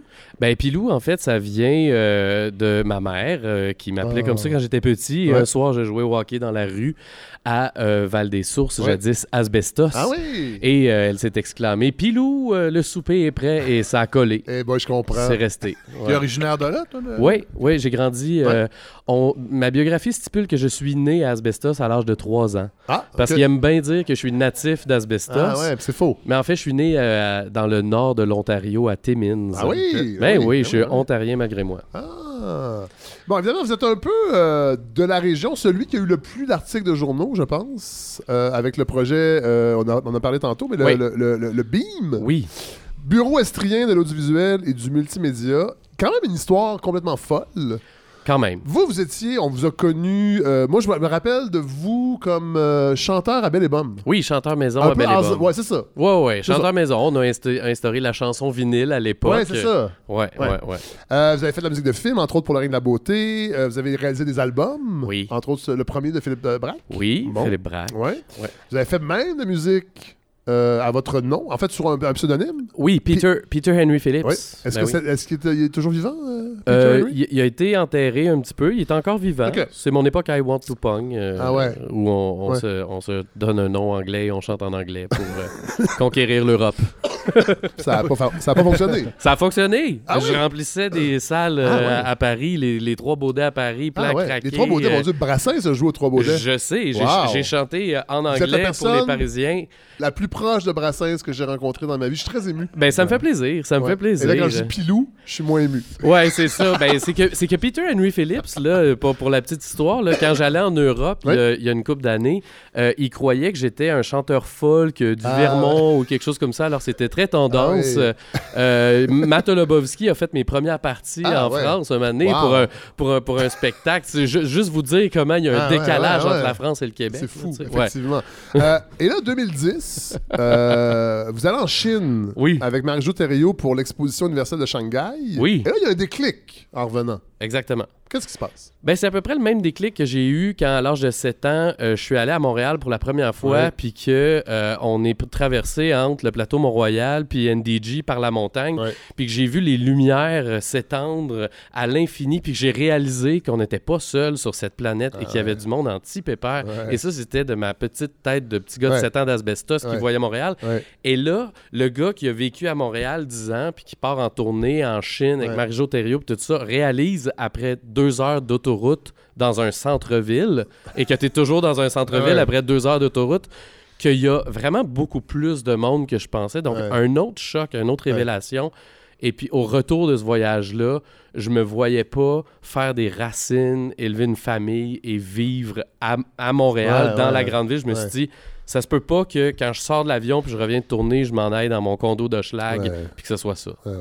Ouais. Sauf que vous êtes dans un milieu où la plupart du temps, les activités se passent dans les grands centres, c'est-à-dire le milieu musical, production, réalisation. Fait que là, vous décidez de revenir dans la région de votre enfance. Pas, Oui. pas directement à Asbestos, à Saint-Adrien, mais c'est à côté. Ouais, c'est à Ah, côté. dire c'est à côté, oui. C'est la banlieue d'Asbestos. Bon, voilà. Et là, vous faites le pari quand même assez fou Ouais. de de- d'inventer un lieu qui va vous permettre de gagner votre vie dans un milieu quand même difficile, Oui. même dans un grand centre. Ben, exactement. En fait, le, pari que j'ai fait, puis le calcul était simple, OK? Euh, à Montréal, mes cinq dernières années euh, à Montréal, j'avais des studios au coin euh, Mont-Royal-Saint-Urbain, où est maintenant installée Marie- la compagnie Marie Chouinard. Oui. Donc, j'avais 2500 pieds carrés au C'était tout en rez-de-chaussée. blanc aussi à l'époque? Oui, oui, Ou- c'était tout en blanc. Ah c'était magnifique. Euh, J'avais des un super loft qui donnait sur, sur Mont-Royal Ouais, ouais. avec Ben Charret, qui était mon partenaire à l'époque.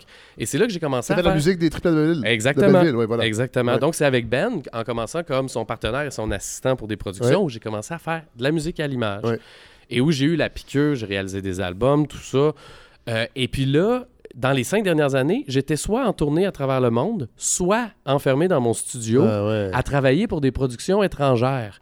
Ouais. Donc, c'était l'avènement de Skype, les technologies, Ouais. tout ça qui nous permettait d'avoir des rencontres avec des réalisateurs à distance.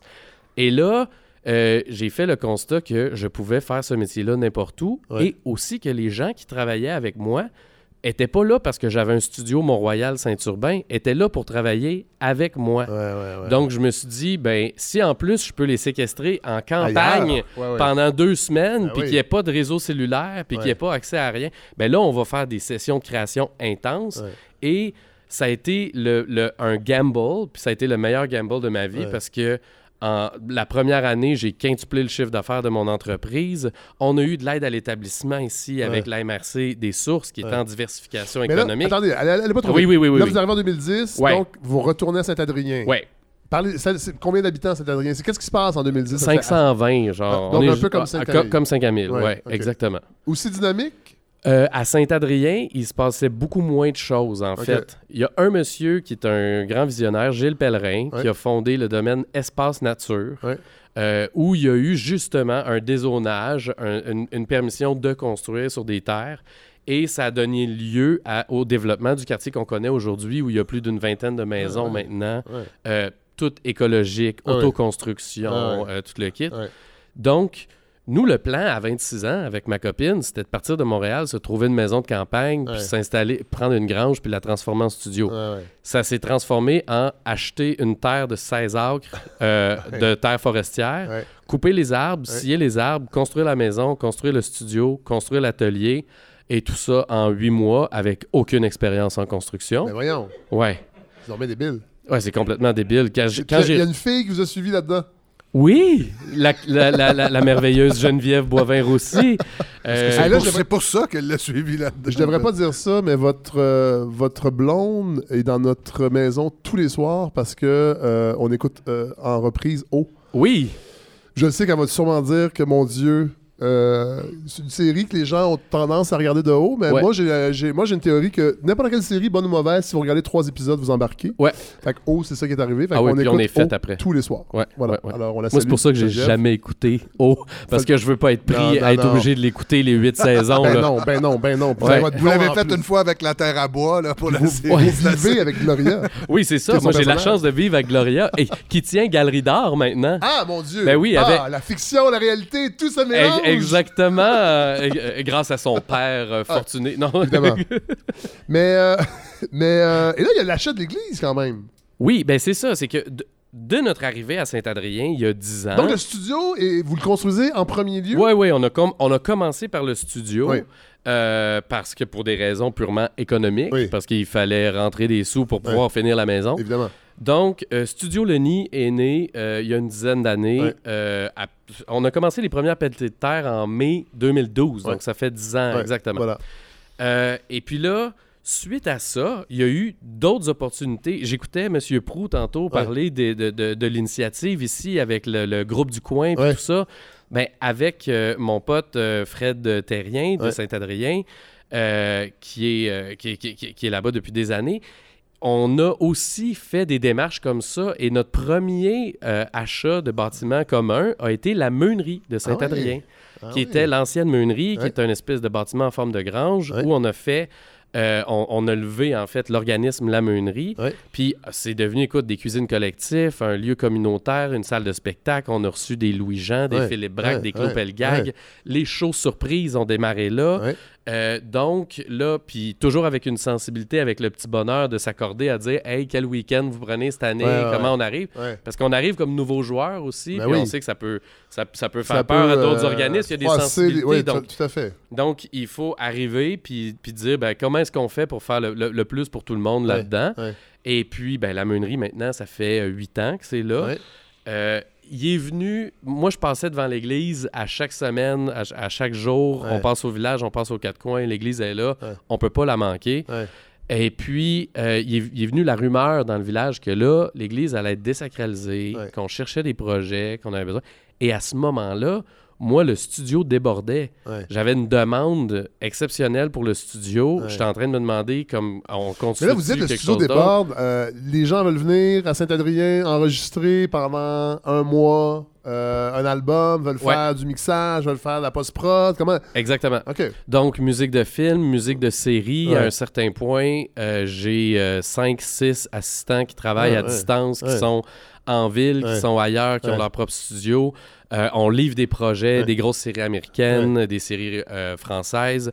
Et puis, euh, j'ai- un, manque d'espace. Ouais. Et aussi, il y a le fait que j'avais comme pas pensé que de faire le studio à côté de ma maison, puis recevoir des bandes de rock à chaque Ah, semaine, ouais. Ça enlève la qualité de vie de la maison. ben, c'est ça. Puis à un moment donné, ben là, euh, euh, il y, a, il y a notre enfant qui est arrivé Ouais. dans l'équation. Il Ouais. y a aussi ma blonde que, ben, quand elle n'est pas sur les tournages, quand elle est en, en tournage à Montréal, ça va bien. Oui. Elle, elle est au pied à terre. Puis moi, je fais mes affaires dans le bois avec les bandes, on enregistre, c'est le fun. Mais quand elle revient, Puis que là, euh, tout à coup, il y a les dead obeys affalés sur les divans Ouais. de toute la maison. Ouais, ça, ça sent le pote. Euh, oui, ben c'est ça. Ça commence le matin tôt, Oui. là. Eux autres, ils filment des films. Ils des- parlent des- franglais. C'est des feuilles mobiles. là. Oui, J'ai et puis, déjà partagé la scène avec les Dead Obeys. C'est impressionnant que ces Oh. gens-là puissent arriver à chanter. exactement. Et moi, Chante-t-il, d'ailleurs? et, et- et- et moi, tu sais quoi, j'avais une appréhension en, Hein? en les faisant venir parce que c'était un prix des francs couvertes qu'on leur avait donné pour leur premier album Montréal Sud qui Ouais. était enregistré en partie euh, chez nous. Et puis j'avais une grosse appréhension parce que je me disais, oh mon Dieu, on va se coucher tard, ça va Ouais, être le ouais. bordel, tout ça. Écoute, ils fument tellement de weed qu'à 10 heures, Ah, ben, c'est il était claqué, Ben oui, c'est c'était ça, fini. Là, j'étais là, ça. wow, je me, je me suis jamais couché aussitôt avec, en le speed, avec le speed metal, C'est différent. tard, ouais. Exact, oui, c'est différent. S'il y a un retour de Motley Crue ou quelque chose comme Les groupes de rock du Saguenay, c'est différent. Ça se couche tard. bon, là, donc, arrive l'église. Là, vous dites, est-ce Oui. que je peux déménager le studio à l'église? Ben là, exactement. Moi, ma, ma première réflexion, ça a été Hey, il y a un bâtiment qui est là, qui doit être récupéré. On doit, on doit absolument faire quelque chose. Puis là, j'ai dit Ben, moi, j'ai levé la main. J'ai dit Ben, il y aurait une possibilité de faire des studios, un hub créatif. Ouais. Ça n'existait pas à ce moment-là, un hub créatif. Là. Ça existe-tu encore ou c'est un buzzword? C'est quoi un hub Écoute, créatif? c'est un. Ça a l'air d'une patente d'agence de, publicité, ça, de concept. Puis c'est ça qui est vraiment drôle, c'est que nous autres, on a, euh, on a, on a imaginé cette affaire-là quand ça n'existait pas, puis on a appelé ça un hub créatif, parce que c'est comme un hub de roue. C'est une affaire que les choses tournent autour de ça, puis là, sont pris dans la spirale du hub créatif, puis là, on fait des rencontres. Puis là, moi, mon rêve, c'était qu'il y ait un jour des ingénieurs, des architectes, des artistes qui travaillent ensemble, tout Ah ça. Et puis, ben, écoute, faut faire attention à qu'est-ce qu'on rêve dans vie, Ouais. parce que ça se matérialise. Ouais. Ça, ma grand-mère m'avait averti. avec.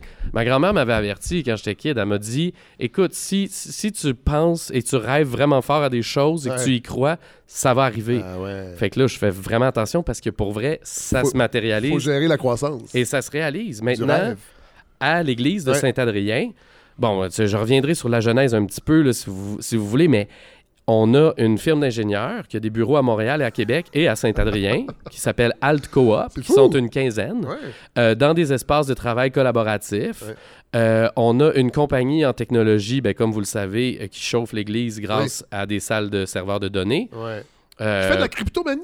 euh, on fait de la crypto-monnaie, Ça, là, Entre autres. ça, parce que entre autres. je pensais, je pen- je pensais que tout ça était fictif, la cryptomanie. Là, j'ai quelqu'un quelqu'un qui fait ça. Oui.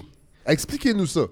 Ben, Parce que, pour l'instant, ça me semble être une grosse arnaque de blanchiment d'argent, Ok, la vous voulez rajouter une heure à cette balade. Ah oui, non, mais là, écoute, si on digue là-dedans, mais il faudrait qu'on il faudrait qu'on Rapidement. fasse une balado. Et pour, vos, pour le Ah non, mais on pour- pourra faire une pour, vrai Ok, sur la pour vos auditeurs, expliquer Allez la ça. faire là. je vous ouais. promets, je vous amène, euh, je vous amène les spécialistes qui sont sur le board Ah, de BTU, Pour vrai, j'aimerais ça. qui sont des, des, des savants. Là. Moi, je suis Tu, la euh, pointe de l'iceberg. Oui, Guillaume Ah, bon. Désiel fait partie Ah, ben, de, de, de ce groupe. Euh, on a Guillaume Désiel, Louis-Philippe Badier. Il y, a des, il, y a, il y a- il y a des gens qui sont euh, autour de cette table-là. Patrick Lucier, mon, euh, mon, mon partenaire dans Projet BTU Ouais. et Private Asset Technologies, qui est un, un fervent défenseur de ça et qui, lui, paie des impôts et des taxes sur ses ventes et ses achats de crypto-monnaies. OK. Tenez-vous bien, depuis qu'il a commencé ça, il le vend et l'achète comme un bien taxable. Et patte blanche euh, au, au gouvernement, les, les gens qui font ça sérieusement et qui croient en ce système monétaire-là. Ah, mais pour vrai, j'aimerais ça. Je, je vous Ouais. le dis, ça restera pas lettre morte parce que je veux comprendre. Puis je pense que ce serait les bonnes personnes Exactement. pour en ouais. faire un épisode. Ça me donnerait l'occasion de retour de- d'aller à Saint-Adrien. Ben oui, exactement. Mais sur l'église, moi. J'aimerais j'aimerais Oui. comprendre juste si, Oui. on- si, euh, vous avez dit on pourrait revenir sur la jeunesse, Oui. mais à ce moment-là, là, je veux juste comprendre qu'est-ce qui se passe. Donc, vous, il y a les quatre coins, vous voyez l'église, vous levez la main. Avec qui vous négociez à ce moment-là? Est-ce qu'elle est encore à la fabrique? Euh, Vous êtes allé désacraliser ou on veut la désacraliser? Qu'est-ce qui s'est passé? À ce moment-là, la municipalité est en démarchage avec la fabrique pour la désacralisation et la municipalité achète l'église de la fabrique. Donc, excellent move. Ouais. Le même qui a été fait à Saint-Camille ici, Ouais. la municipalité qui, en, en- en bon français, met ses culottes, Ouais. puis dit on a ce- cet éléphant blanc euh, au milieu du village, il faut en faire quelque chose. Donc, la municipalité prend la responsabilité. Au bout de deux années, il y a eu. Moi, j'avais levé la main avec mes projets. Ça a été retenu, puis ensuite, ah, euh, non, peut-être qu'on a d'autres promoteurs. Donc, Est-ce eu. que ça leur faisait peur? Ben, Parce qu'il y avait un aspect novateur quand même dans, dans- dans vos, dans vos projets qui peut-être pouvaient. euh, Il avait vu les Dead Obies. ouais. Ouais, ben c'est ça. On va essayer de les avoir à tous les fins de semaine, ce monde-là. écoute, la face de la madame à l'épicerie quand elle a vu les Dead Obies rentrer dans l'épicerie. Hop, J'ai voilà. acheté beaucoup de Il y croustilles. a Oui. déjà eu Offenbach à l'oratoire, remarquez. Mais Cela dit, cela dit on- c'est plein de préjugés hein, Oui, qu'on- oui. qu'on est en train d'entretenir. Ouais, on dit ouais, très ouais, mal. ouais, Exactement, c'est mal. Euh, donc, euh, on- donc, on, ça- va faire notre mea culpa plus, plus Oui, tard. mais je- je bref, Ça tergiverse un peu. ça tergiverse pendant deux ans et au- on, on me donne pas le feu vert jour 1 Ouais. parce qu'il y a des, des appréhensions. Mais au bout de deux ans, ben, on se rend bien compte que il- ça prend un projet, là, puis ça presse, Ouais. parce que là, Ouais. ça coûte cher à chauffer. Ben Oui, Euh, la, la- la- la fabrique est plus là pour soutenir. Euh, Ils sont partis avec on veut pas que le bâtiment se, se, se, ben, se détériore euh, de, de plus en plus. Donc, euh, la municipalité m'a recontacté pour Ouais. dire Hey, ton projet, est encore vivant? Est-ce qu'on peut compter là-dessus Ouais. un peu Et moi, ça m'a sparké. Ouais. Et puis, ça a été bien qu'il y ait cette période tampon-là de deux ans parce que ça m'a permis de solidifier des acquis Affiner au niveau de mes euh, entreprises, affiner la vision, tout ça. Et là, on est entré à fond et euh, on a fondé euh, Projet 1606, Ouais. qui est, tenez-vous bien, l'adresse de l'église, hein. et ma Beau date flash. de fête. Beau flash. Et ma date de fête, Ah. parce que je suis né le 16 juin. Ah. Donc, Ça, c'est votre grand-mère, vous l'avez dit. ben, ma grand-mère ça l'avait dit, c'était tout aligné. Hey, hey, attendez, voulez-vous un peu plus d'ésotérisme et de Ah, numérologie? go. En faisant des, des- des menus travaux dans l'église, dans le top du clocher de l'église, on a retrouvé des lettres d'amour Ah, datées de 1912 et datées du 16 juin 1912, tenez-vous bien, d'une femme de Danville qui écrivait à son petit mari qui travaillait comme menuisier sur l'église. Et c'est daté de 1912, 16 juin. Et ce qui est drôle, c'est que euh, ma blonde puis moi, euh, Geneviève a ouvert une galerie d'art Ouais. à Danville, la galerie G de BR. Donc, on se plaît à dire que je suis un peu le petit Ah. menuisier qui travaille à Saint-Adrien Ah. et elle, l'amoureuse à Danville, Ah. euh, qui s'écrivent des lettres d'amour plus d'un siècle plus C'est tard. bien beau. Ah, les gens sont touchés. Mais gens- je veux- les je gens veux vont pas vous qui poser- pleurent. Il y a je des gens veux qui pas- pleurent dans la Je vais Ouais. pas vous poser une colle là-dessus, mais qu'est-ce que vous avez fait avec ça? Parce que ça, c'est c'est dans l'angle mort. L'église ou les lettres? Non, les lettres. Ah. Parce que c'est dans l'angle mort de toutes les transformations, Ah justement. oui, c'est vrai, les objets qu'on ben, Il y a des objets, il y a des archives Oui, aussi oui. qui appartiennent à la. On a payé ça avec nos dîmes, là, si je peux Ben le dire oui, comme ça. de- exact. C'est collectif. Qu'est-ce que vous avez fait avec ça? Ben, en fait, pas mal tout ce qui avait de la valeur, je peux vous dire, le clergé est parti avec. Ah, oui. Euh, donc, ça a tout été donné à l'église de Wotton, village à côté. Et, euh, euh, en, en- en secret, entre nous, là, en catimini, là, Oui. avec les gens de la FADOC puis des organisations du village, on prépare un commando de nuit pour aller rechercher nos statues puis euh, nos, nos biens liturgiques qui sont maintenant à Wotton. Donc, Wotton, tenez-vous avertis, le commando de nuit s'en vient. Afin de les vendre sur eBay payables en crypto-monnaie, c'est ça? Exactement, exactement. Euh, là, aujourd'hui, là, Oui. qu'est-ce qui se passe euh, avec le BIM, entre autres? J'ai entendu dire qu'il y a des tournages, vous avez attiré... Parce qu'il y avait cette idée-là aussi de, de- de faire en sorte qu'Adrien devienne une destination Oui, euh, à, à plusieurs niveaux. Pas, pas juste pour des albums, exact. pour des tournages. pour- Les affamés, entre autres, ont été tournés dans la région. Oui, Les Affamés a été tourné dans la région. J'ai eu la chance de signer la trame sonore de ça. Et euh, ça- Les Affamés, en fait, le tournage des Affamés est un peu à l'origine de la genèse du, du Beam. OK. Euh, parce que moi, à- au moment de l'achat de l'église, puis tout ça, il y, a, euh, il y a cinq ans, j'avais proposé à la MRC, puis tout- à, à- à- à tout ce beau monde-là, de dire Hey, euh, il n'y a, plus de bureau du cinéma et de la télévision en Estrie. Tu sais, ouais. Le BCTQ est actif dans plusieurs régions Oui, du Québec, oui. principalement à Montréal. Oui. Québec Euh, aussi. À Québec aussi. Euh, mais en Estrie, ça avait été désactivé Ouais. depuis une quinzaine d'années. Ouais. Puis c'était euh, Destination Sherbrooke qui s'occupait de prendre les demandes, mais Destination Sherbrooke ramenait les informations pour les tournages pour Sherbrooke Ouais, euh, sans plus. Donc on s'est dit, on va réactiver ça. Donc on a malgré nous réactivé le BCTE et on est allé chercher des financements fédéraux et provinciaux Ouais. pour réactiver le bureau estrien, donc pour toute l'Estrie. Donc là, imaginez-vous qu'on se retrouve avec une mission estrienne. Votre grand-mère, vous l'avez dit. Ah oui, Fais je attention il faut, faire attention de ne pas trop manifester de, de rêves comme ça. Et moi, j'ai une tendance aussi à parler de ces choses-là Ah oui. pour que ça se matérialise. Mon Dieu, ça De lancer dans l'univers. De le lancer dans l'univers. Moi, je suis un spécialiste du lancer dans l'univers. Ah ouais, je ouais, lance, hein? je lance. Des boomerangs. Et après, mon équipe rattrape Ouais, comme ouais, ça ouais. en arrière. Euh, donc, euh, ce qui s'est passé, c'est qu'on a réactivé le bureau estrien, Ouais. euh, le, le- le BCTE, et on agit comme BCTE. Et ça, c'est toute partie, en fait, de, euh, du tournage des Des affamés. affamés, parce que la directrice des locations, la, femme qui, qui trouve les lieux de tournage, a habité chez nous pendant trois mois. Ah. C'est devenu une amie et elle louait euh, un loft d'invités chez nous. Donc, euh, j'ai vu comment ça se passait, tout ça. Et aussi, à cause de mon métier de compositeur de musique à l'image, les producteurs et les réalisateurs, quand ils cherchent une grange pour tourner un paysage pittoresque, un truc, ils font Hey, Pilou, pour notre prochain film, on a telle affaire, pourrais-tu nous aider Donc, je suis devenu euh, Scout euh, Location Ah ouais. Manager, Production Unit Manager pour des productions, malgré moi, à travers toutes mes autres activités. Et Et, c'est là. vous leur dites, puis en passant, je peux faire votre musique aussi. Ben oui, pour votre film. exactement. Et là, et là, et là, l'aventure vous avez besoin. Exact. Et là, ce qui est arrivé, c'est que. euh, bon, j'ai fait une première ronde, tu sais, chez les politiques et les administrateurs et tout ça. Puis je les comprends, là. À cette époque-là, ils m'ont dit Voyons, t'es fou, les Américains ne viendront jamais ici, c'est impossible, ça, ça se peut pas. Et ça, c'est le réflexe normal Ouais. de dire ça, ça se Oui. peut pas. Et je les comprends parce que, que tu rajoutes un workload à ces gens-là Ah oui. qui sont déjà débordés Ah avec plein Ah d'autres choses. Euh, c'est pas un, un- un petit cas. Donc là, euh, on s'est ramassé que peut-être deux semaines après ces rencontres-là, je suis approché par un producteur montréalais pour, réalis- pour venir produire un clip pour l'artiste Kaigo, qui est un artiste international de Singapour. Gros budget, grosse prod américaine. Et là, moi, je book tout ce qu'il faut. Là. Les locations, les Ouais. 80 figurants, euh, les PA, euh, tu sais, tout, ouais, tout ce qu'il faut. Je reçois l'équipe de Los Angeles dans une semaine et la veille de l'arrivée des producteurs de LA, le producteur montréalais, dont je tairai le nom, Ouais. perd ses couilles Ah. et dit c'est trop gros finalement, on y arrivera Ah, pas. le monde de Montréal. Euh, ça- le monde Le de monde Montréal, de Montréal. là là. Ouais.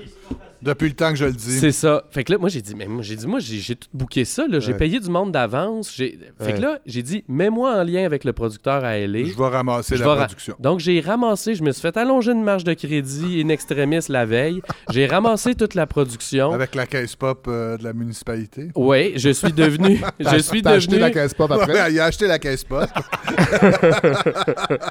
Non, mais écoute, c'est quand même. c'est assez fou parce que moi, j'ai lancé ça dans l'univers. J'ai dit non, vous allez voir, les Américains vont venir. Deux ouais. semaines plus tard, C'est fou. j'avais huit Américains chez nous, des, des gros Ben. noms, un gros artiste. On a tourné partout dans la région. Ça a été 100 000 de retombées en quelques jours. Et puis, on a relevé le défi. Bon, ça a duré huit jours. Je suis Oui. sorti de là complètement Non, vidé. j'imagine. Quand t'es producteur exécutif pour des Américains, là, Ouais, c'est ouais, c'est- c'est- non, c'est- non. c'est pas une partie de carte. là. Fait que. Mais on l'a fait. Et ensuite de ça, ben, on est retourné voir, puis la, la MRC sont venus, puis on dit Hey, on, on- on reconnaît qu'il Ben oui. y a, il y a peut-être quelque, chose, là. Ouais. Et à partir de là, on a commencé à monter le projet Ouais. du BEAM. Et c'est devenu. Ce que, ce que je savais pas au début, c'est que d'acheter une église de village, Ouais. Tu fais pas ça pour un projet personnel Non, pour non. toi C'est un projet pour la communauté. faut que ça soit un projet de communauté, Ouais. puis que ce soit un projet structurant, puis un projet territorial. Puis là, on utilise la culture pour développer notre territoire, Ouais, notre ouais. terroir, faire travailler nos gens, faire Ouais. de la rétention de marché public spécialisée. aussi. Il y a un petit marché. On a un marché public, public. depuis une dizaine d'années euh, sur le parvis de l'église qui va très bien, euh, qui est organisé par les, les producteurs locaux. On a fondé, euh, jour 1, quand on a acheté l'église, on a un ami qui voulait partir une micro-boulangerie. Ouais. Et C'est Emmanuel Bilodeau? non, écoute, mais, mais, mais si tu as un contact, j'aimerais bien savoir sa recette Non, de pain. mais ouais, ouais, il va te la donner, mais il va arriver ici, puis il va faire des milliers de pains OK, parfait. en une Il y a semaine. des gens qui font du tatouage aussi, je crois. Oui, on a un tattoo shop. Mais bref, C'est Eric Lapointe? à- à- non, il nous a pas encore visité. Euh, Faire, te faire tatouer un pain. un pain sur le cuir, sur le petit cuir. Donc, euh, Ça sera pas coupé, ça, pas ça. OK, parfait. Ça m'étonnerait qu'il soit à l'écoute quand même. Non, il n'est Euh, pas, très- il est pas très à l'écoute, pareil, Eric, euh, en général. Bon, Ouais. allez. OK. Donc, de pain euh, au levain. ouais, Non, pour, c'est- pour- pour revenir à, à- à notre pain quotidien, euh, dans le fond, ce qui est arrivé, c'est que j'ai ouvert l'église. On a ouvert l'église. Ouais. On a dit, ça faisait capoter le monsieur qui, qui agissait comme bedeau. Ah là, ouais, qui- ouais. Parce que lui, il barrait toutes les portes derrière tout le monde. Là. Puis là, il dit, mais là, si tu barres pas les portes, les jeunes vont venir, vont faire du vandalisme. J'ai dit, non, non, les jeunes, on les a invités, ils sont venus faire Faut du qu'ils skate viennent. dans l'église. Faut qu'ils viennent. Puis on, on- c'est devenu c'est comme leur ça qu'ils en feront- église. C'est comme ça Ouais. qu'ils en feront pas de vandalisme. en fait. Exact. Ben C'est oui. quand tu les invites en dedans, Ouais. tu leur dis, hey, ça, c'est ça, puis c'est chez vous. Donc, on a ouvert la porte à, euh, à mon ami Conrad qui est venu euh, comment, ouvrir une micro-boulangerie Ouais. Qu'on a démarré dans la sacristie de l'église. Et ça, le premier hiver, ça a donné lieu à un marché d'hiver. Donc, Ouais. le marché qui a lieu l'été a eu lieu l'hiver. Et c'est devenu notre point de chute pour nos paniers bio, Ouais. qui étaient livrés chez un particulier dans le fond d'un rang. Puis là, on s'est dit, hey, on ramène tout ça au village. Ben oui. Et là, des paniers bio et de la micro-boulangerie, on s'est dit, hey, on achète de la farine en vrac, on achète des noix en vrac, on achète. On pourrait avoir un petit comptoir vrac. Et c'est là qu'est né le Saint-Vrac. Donc, tu sais, Ah ouais. c'est tout ça, c'est cette mise en commun-là. ouais, c'est vraiment de réinstaller dans un- une vocation communautaire. Exact, et basé sur la confiance, parce que jour 1 du Saint-Vrac, ce qu'on a fait, c'est qu'on a mis un, un- un cadenas avec une- un, un, euh, un code Ouais, sur la porte. ouais. Tous les membres ont le code. Tu peux venir 24 heures sur 24, chercher tes denrées. Il y a une petite caisse, Ah ouais. tu marques tes choses, Ah tu prends tes choses, tu les mets là. On s'est jamais fait voler, ça va très bien. Et maintenant, le Saint-Vrac a pignon sur rue. Ils ont acheté leur building Ah, au ouais. coin. Donc, on a fait, on a agi comme Ouais. un incubateur de Un accélérateur. Accélérateur Ouais. de Un hub transition. créatif. hein? Ouais. Euh, projet 1606, on se définit comme un accélérateur de transition.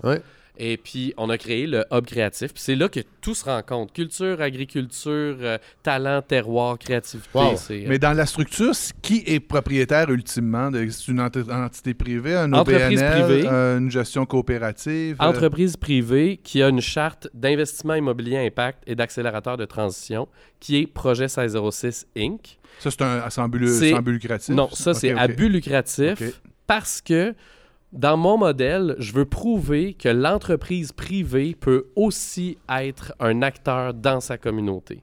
Donc, notre mission, c'est de créer des espaces collaboratifs et de fournir les outils aux organismes qui vont occuper ces espaces-là, que ce soit des outils financiers, présenter un banquier, présenter un comptable, signer un papier qui nous met garant d'une dette d'un organisme qu'on a aidé à démarrer pour leur donner les moyens de, euh, de, de- pardonnez-moi l'anglicisme, de thriver, de, de, de, De réussir. de, réussir, de pouvoir être De périn. torcher.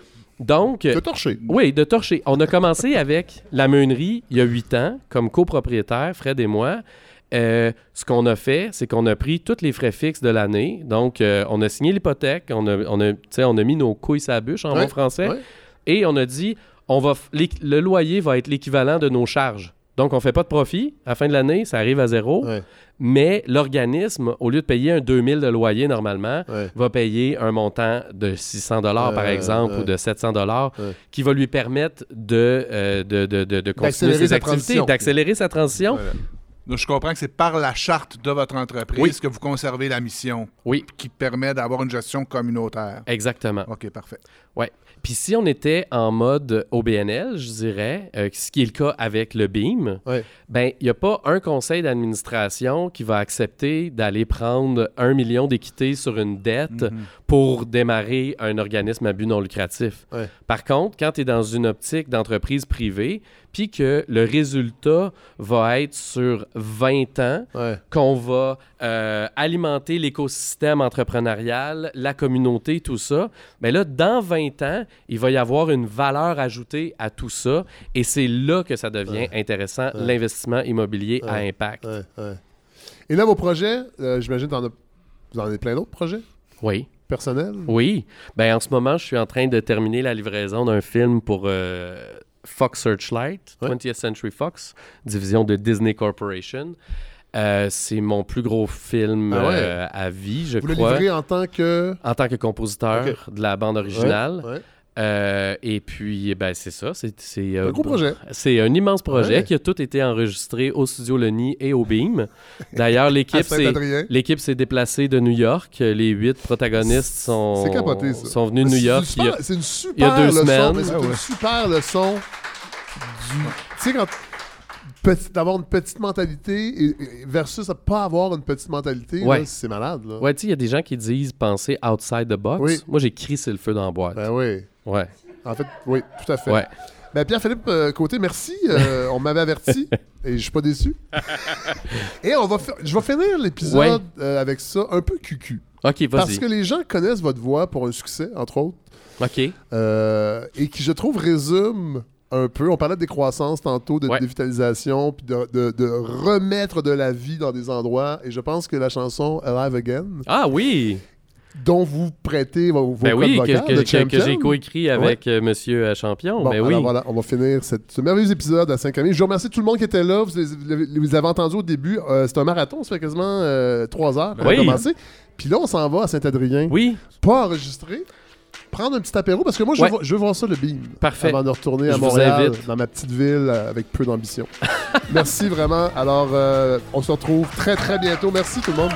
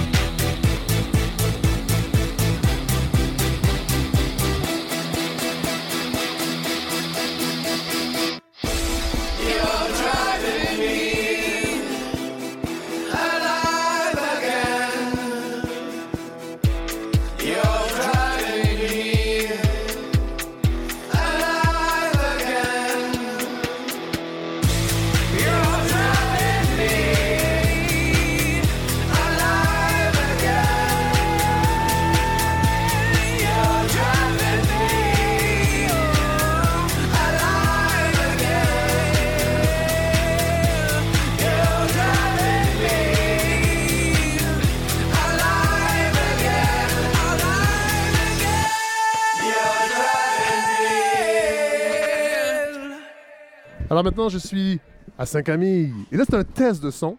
Ce n'est pas l'enregistrement officiel de la balado, mais j'ai des habitants de Sainte-Camille très dynamiques. Euh, on va euh, leur demander de se présenter. Présente-toi. Allô, je m'appelle Alexis. Tu t'appelles Alexis. Qu'est-ce que tu fais dans la vie, Alexis? Euh, j'ai- J'aide mon père à, à la ferme Ah ouais? Ferme Ouais. de- une ferme de quoi? euh, de vache. De vache. Mais là, fais pas juste ça. Ouais, ben, je fais aussi d'autres choses. Je m'en vais bûcher avec mon grand-père. Est-ce que, est-ce que tu vas des fois à l'école? Ouais. Ah, bon, OK, OK, Ouais. OK, OK. Parce que là, présentement, c'est l'heure du dîner. Vous êtes, à, Ouais. vous êtes à l'école ou vous êtes en congé aujourd'hui? On est à l'école, mais on a le droit de traverser pour euh, venir dîner ici. OK, OK. Alors, me- me- merci, Alexis. Deuxième, Ben, moi, je m'appelle Théo. tu t'appelles Théo? Ouais, ben, je suis frère. Ah oui, t'es le frère d'Alexis. Ouais, fait que je. T'es le grand frère ou le petit frère? Petit frère. Ah, j'aurais dit le grand. T'as trois. l'air- d'être le grand frère. On, on est trois. Ah, il y a un plus petit. Ben, il n'y a pas de micro. Comment tu t'appelles? Stéphane. Bon, alors les trois frères sont là. Oui. Toi, est-ce que j'imagine que t'aides à la ferme aussi? Ouais. Là, faut que tu parles plus proche du micro parce que sinon, on t'entendra pas. J'aide à la ferme aussi. OK? OK. Puis, qu'est-ce que tu fais? Tu vas-tu bûcher du bois aussi avec ton grand-père? Oui, mais moi, souvent. Ah, c'est moins le fun. Ouais, je fais. Là, vu que c'est le printemps, euh, ben, je fais du vélo dehors. Ah ouais? Ouais. Du vélo, quelle sorte de vélo? Vélo de montagne, vélo de route, vélo dans, dans trail? Ben, semi. Semi-route, semi-montagne. OK, OK. Puis t'habites-tu à Sainte-Camille? Oui. OK. Où exactement? Ben, on habite euh, rue Miquelon, OK. en haut. OK. Puis- Toi, t'es né ici? Oui. T'as quel âge? 8 ans. T'as- T'as 8 ans? Oui, le 13 avril, j'ai 9. Ah ouais? Ouais. Et que ça passe vite. Déjà 9 ans. OK, toi, ton nom? Moi, je m'appelle Ethan, Qu'est-ce que tu fais dans la vie, toi, Ethan? du motocross et j'aide mon père à la ferme. Wow, wow, wow. Tu fais du motocross? Ouais, Un motocross avec un vrai moteur? ouais, Puis du gaz? ouais. T'as quel âge? 10 ans. Puis tu fais du motocross à 10 ans.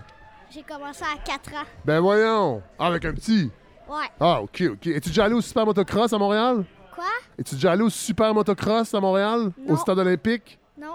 Je sais pas si cette année il va l'avoir. Moi, je suis déjà allé trois fois et c'est une compétition de motocross au Stade olympique international avec plein de mot... Comment on appelle ça? Un, un- un- un- Quelqu'un qui fait du motocross? C'est pas un, un moto... Ben, un moteur. Un motard, voilà. Alors, il y a plein de motards euh, qui font des compétitions, des jumps, puis c'est vraiment spectaculaire. Ben, c'est ça que je veux faire quand Ah, je vais ben là, grand. mais faut que tu ailles au super motocross. Faut que tu dises ça à, ton, Ah, à tes ben, parents. Je vais être aussi agriculteur. Ah oui? Parce qu'on a une ferme chez nous de vaches aussi. Puis toi, tu veux continuer la ferme? Ouais. Ah, c'est cool ça? Ouais, ben, je veux faire les deux. Ah Comme... ouais, mais tu peux. Ouais. Est-ce que, est-ce que ça prend. J'imagine que ça prend beaucoup de temps, par exemple, s'occuper d'une ferme. Tu auras besoin d'aide. Ouais. Fait qu'il va falloir que tu fasses des enfants Ouais. qui vont t'aider, Ouais. comme les trois frères. Ouais. OK. Vous êtes en quelle année à l'école? Euh, quatrième année. Puis moi, j'étais en troisième. Toi, t'es en troisième. Toi, Alexis? Quatrième année. OK. Comme euh, mon ami Ethan, là, Ouais. mon meilleur ami. Ouais. Ah, vous êtes des besses? Ouais. Des besses amis? Ouais. OK, hey, je vais vous laisser aller manger. Le test est fini. Euh, je l'ai enregistré. Peut-être On pas. va passer à la radio. Euh, Peut-être, je ne sais pas. J'espère que oui. Ça va dépendre. Mais c'est. Ouais. Eh, Cool? Yes. Bon appétit. Merci.